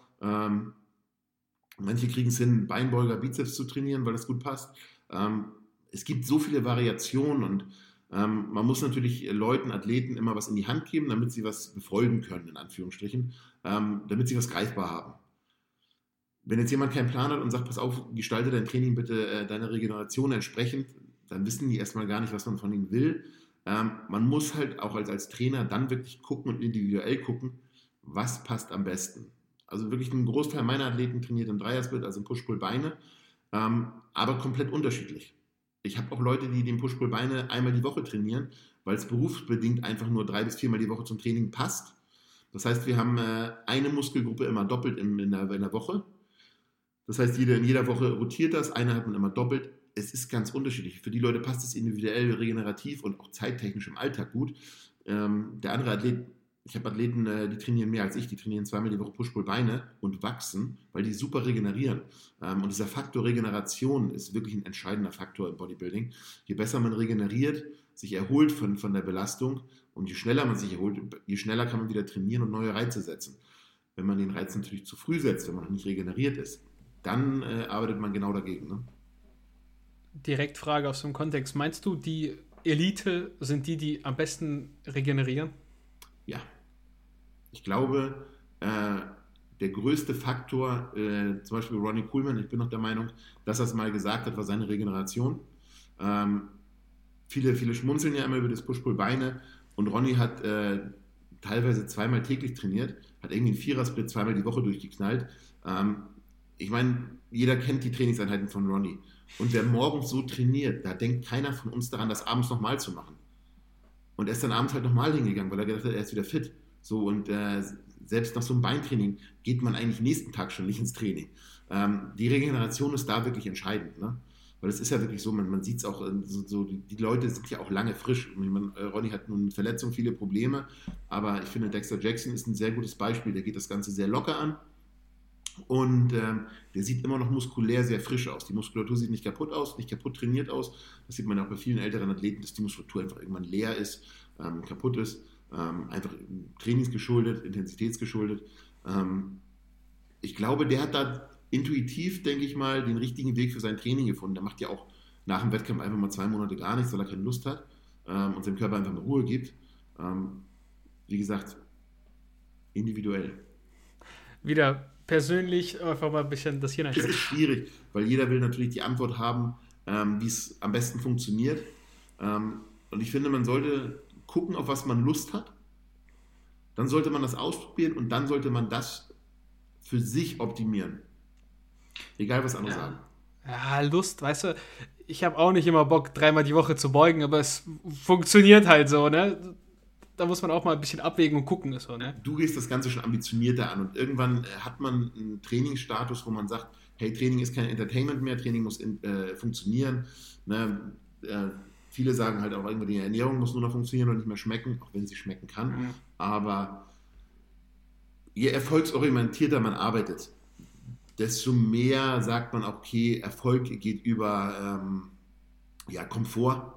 Und wenn du mit dreimal die Woche beugen Fortschritte machst, dann wird, glaube ich, jeder dreimal die Woche beugen. Ja. Abschließende Frage. Wird wahrscheinlich alle ein bisschen äh, interessieren. Wie ist es, so viel zu essen? Also so viel essen zu können? Ah, wie viele? 8000 Kalorien im Aufbau gehabt? Ja, ich hatte ähm, 8.500 Kalorien im Aufbau. Das war bei meinem äh, ehemaligen Coach bei Matt. Ähm, es ist wirklich so, ich habe schon immer viel gegessen. Das muss man wirklich sagen. Ähm, sicherlich auch durch meine Größe. Ähm, dann kommt natürlich irgendwann das, das Körper, die, ja, die Körperausmaße dazu, die Muskelmenge, äh, mein Gewicht, dass ich ähm, das Ganze natürlich auch antrainiert habe, kommt auch noch dazu, einfach über die Jahre. Ähm, wie gesagt, ich kann mich noch erinnern, dass ich Ernährungspläne äh, mir selber geschrieben habe mit 3.500, 4.000 Kalorien. Irgendwann habe ich gemerkt, ich komme damit nicht weiter, ich muss irgendwas ändern und ähm, habe einfach mehr gegessen es ist für mich absolut nicht schwer, viel zu essen. Ähm, ich esse ganz routiniert. Ich bin, wie gesagt, jetzt in der dritten Diätwoche oder jetzt fast in der vierten. Ähm, aktuell ist mein, mein, mein Kalorien-Intake äh, an Trainingstagen bei 5000 Kalorien. Und ich nehme wirklich konstant jeden Tag ab. Das äh, Gewicht ist in den ersten drei Wochen um 8 Kilo gesunken. Bei 5000 Kalorien, da fragt sich jeder, wie ich das mache. Es ist halt einfach so, ich habe vorher 7,5 gegessen. Das ist ein enormes Defizit weil einfach äh, der Körperfettanteil das aktuell zulässt, dadurch erhöhtes Cardio, also mein Gewicht fällt relativ schnell. Ähm, aber ja, manchmal ist es anstrengend, so viel zu essen. Ähm, da ist aber entscheidender der, Fakt, die, der, der, der Faktor Zeit bei mir. Ähm, es ist manchmal so, dass ich wirklich sagen muss, ähm, in der Vergangenheit war ich ja viel unterwegs, ähm, äh, ob es nun mit, mit äh, GN war oder auch mit Vayu. mit Vayu ist es ein bisschen schwieriger, weil das genau in die Corona-Situation gefallen ist, aber ähm, in der Vergangenheit auch YouTube-technisch war ich viel unterwegs und da ist es manchmal schon, äh, in Anführungsstrichen, nervig, alle zwei Stunden irgendwo anzuhalten, wenn man irgendwo hin will und sagen will, ich habe jetzt eigentlich noch zwei Stunden Fahrt, aber jetzt muss ich erst mal 20 Minuten Essen, Pause machen, eine Pause, die man eigentlich gar nicht braucht. Ähm, das ist so das Einzige. Mich stört das Essen im Prinzip gar nicht. Ähm, wie gesagt, ich esse gerne und äh, ich brauche das auch. Ich merke das auch jetzt, wenn ich, als ich jetzt auf 5000 Kalorien runter bin, da habe ich die ersten drei Tage echt Hunger gehabt, weil der Körper sich erstmal umstellen musste auf diesen äh, ja, geringen Intake ähm, wo ich gedacht habe, okay, 5000 Kalorien, wie soll ich damit jetzt zurechtkommen? Wie soll ich damit Leistung bringen? Der Körper passt sich ja immer relativ schnell an, dann funktioniert das alles. Ähm, aber wie gesagt, der Faktor Zeit ist beim Essen irgendwann viel entscheidender der als alles andere. Weil wenn man unterwegs ist, ähm, ich esse ja auch im Urlaub so viel. Denn so, wenn wir jetzt im Urlaub sind mit, mit meiner Frau, ähm, wir waren letztes Jahr mit, mit einem äh, Camper in den USA drei Wochen unterwegs, da bin ich morgens aufgestanden oder wir sind morgens aufgestanden und ich habe im Camper erstmal meine sechs Mahlzeiten vorgekocht, weil ich weiß, ich habe den Tag über Hunger. Und wenn ich nach drei Stunden nichts zu essen, dann äh, denke ich immer schon, jetzt musst du mal was essen, sonst wird das hier heute nichts. Ähm, das ist schon, weil der Körper sich dran gewöhnt. Ne? Also wie gesagt, Faktor Zeit ist da irgendwann entscheidender, als dass ich jetzt keine Lust habe zu essen. Ist, äh, glaube ich, verständlich irgendwo. Also wenn man gerne isst, aber das ist schon krass, ey, so 8000 das ist einfach fast das Dreifache, was ich Ich, ich, ich weiß es nicht mehr genau, aber damals, als wir das äh, 8.500 Kalorien Video äh, gemacht haben, ähm, da habe ich es damals meinem Videografen abends geschickt. Und ähm, ich habe ja wirklich, damit äh, die Leute mir das abnehmen, abkaufen, ich habe jede Mahlzeit komplett gefilmt. Also ich habe angefangen zu essen, habe die Kamera aufgestellt, habe bis zum letzten Bissen die Kamera durchlaufen lassen und er ruft mich nächsten Tag an und sagt, ich habe das Material gesichtet. Ist dir eigentlich bewusst, dass du zweieinhalb Stunden am Tag nur am Kauen bist? Also mir ist das nie aufgefallen, aber er sagt, du, ich habe das Videomaterial, du, du kaust zweieinhalb Stunden am Tag. Weil ihn das so interessiert hat. Und dann, dann merkt man halt wirklich so, das sind zweieinhalb Stunden, die in Anführungsstrichen weg sind. Gut, zu Hause kann ich dabei nebenbei arbeiten, äh, bin am Handy oder äh, am Laptop, das geht alles. Aber es sind halt zweieinhalb Stunden, die irgendwo halt fehlen. Ne? Das ist schon krass, ey. Ja, da verbrennt die Kiefermuskulatur mehr Kalorien als so manches Bikini-Mädel. äh, sehr schön, sehr schön. Also Tobi, ich bedanke mich herzlich Gerne. für deine Zeit. Ähm, ich hoffe, es hat dir ein bisschen Spaß gemacht, auf meine Sehr sogar. Fragen zu antworten. Sehr, sehr interessant. Oh. Ähm, und ja, Leute, macht gerne Werbung, wenn ihr Tobi unterstützen wollt. Wo können die Leute dich finden? Natürlich auf Instagram, auf YouTube. Instagram und YouTube äh, kann mich eigentlich jeder finden, einfach unter Tobias Hane. Da findet man mich auf äh, beiden Plattformen relativ schnell, würde ich sagen. Ja, äh, bucht ein Coaching, falls ihr einen äh, netten Coach und verständnisvollen Coach und vielleicht einen auch, der mit, gerade mit der Zeit geht, äh, haben wollt. Ansonsten, wenn ihr uns, mich unterstützen wollt, schaut euch den Podcast an, hört euch den Podcast an, was auch immer ihr macht. ähm, hört ihn so oft wie möglich, vielleicht zweimal. Und falls ihr unsere Stimme nicht ertragen könnt, dann stellt einfach auf Stumm lasst trotzdem durchlaufen für den Algorithmus. Ansonsten hinterlasst uns gerne äh, die üblichen Kommentare und vielen Dank und Tobias, mach's gut und Leute, ihr auch. Ciao. Ich danke dir. Ciao.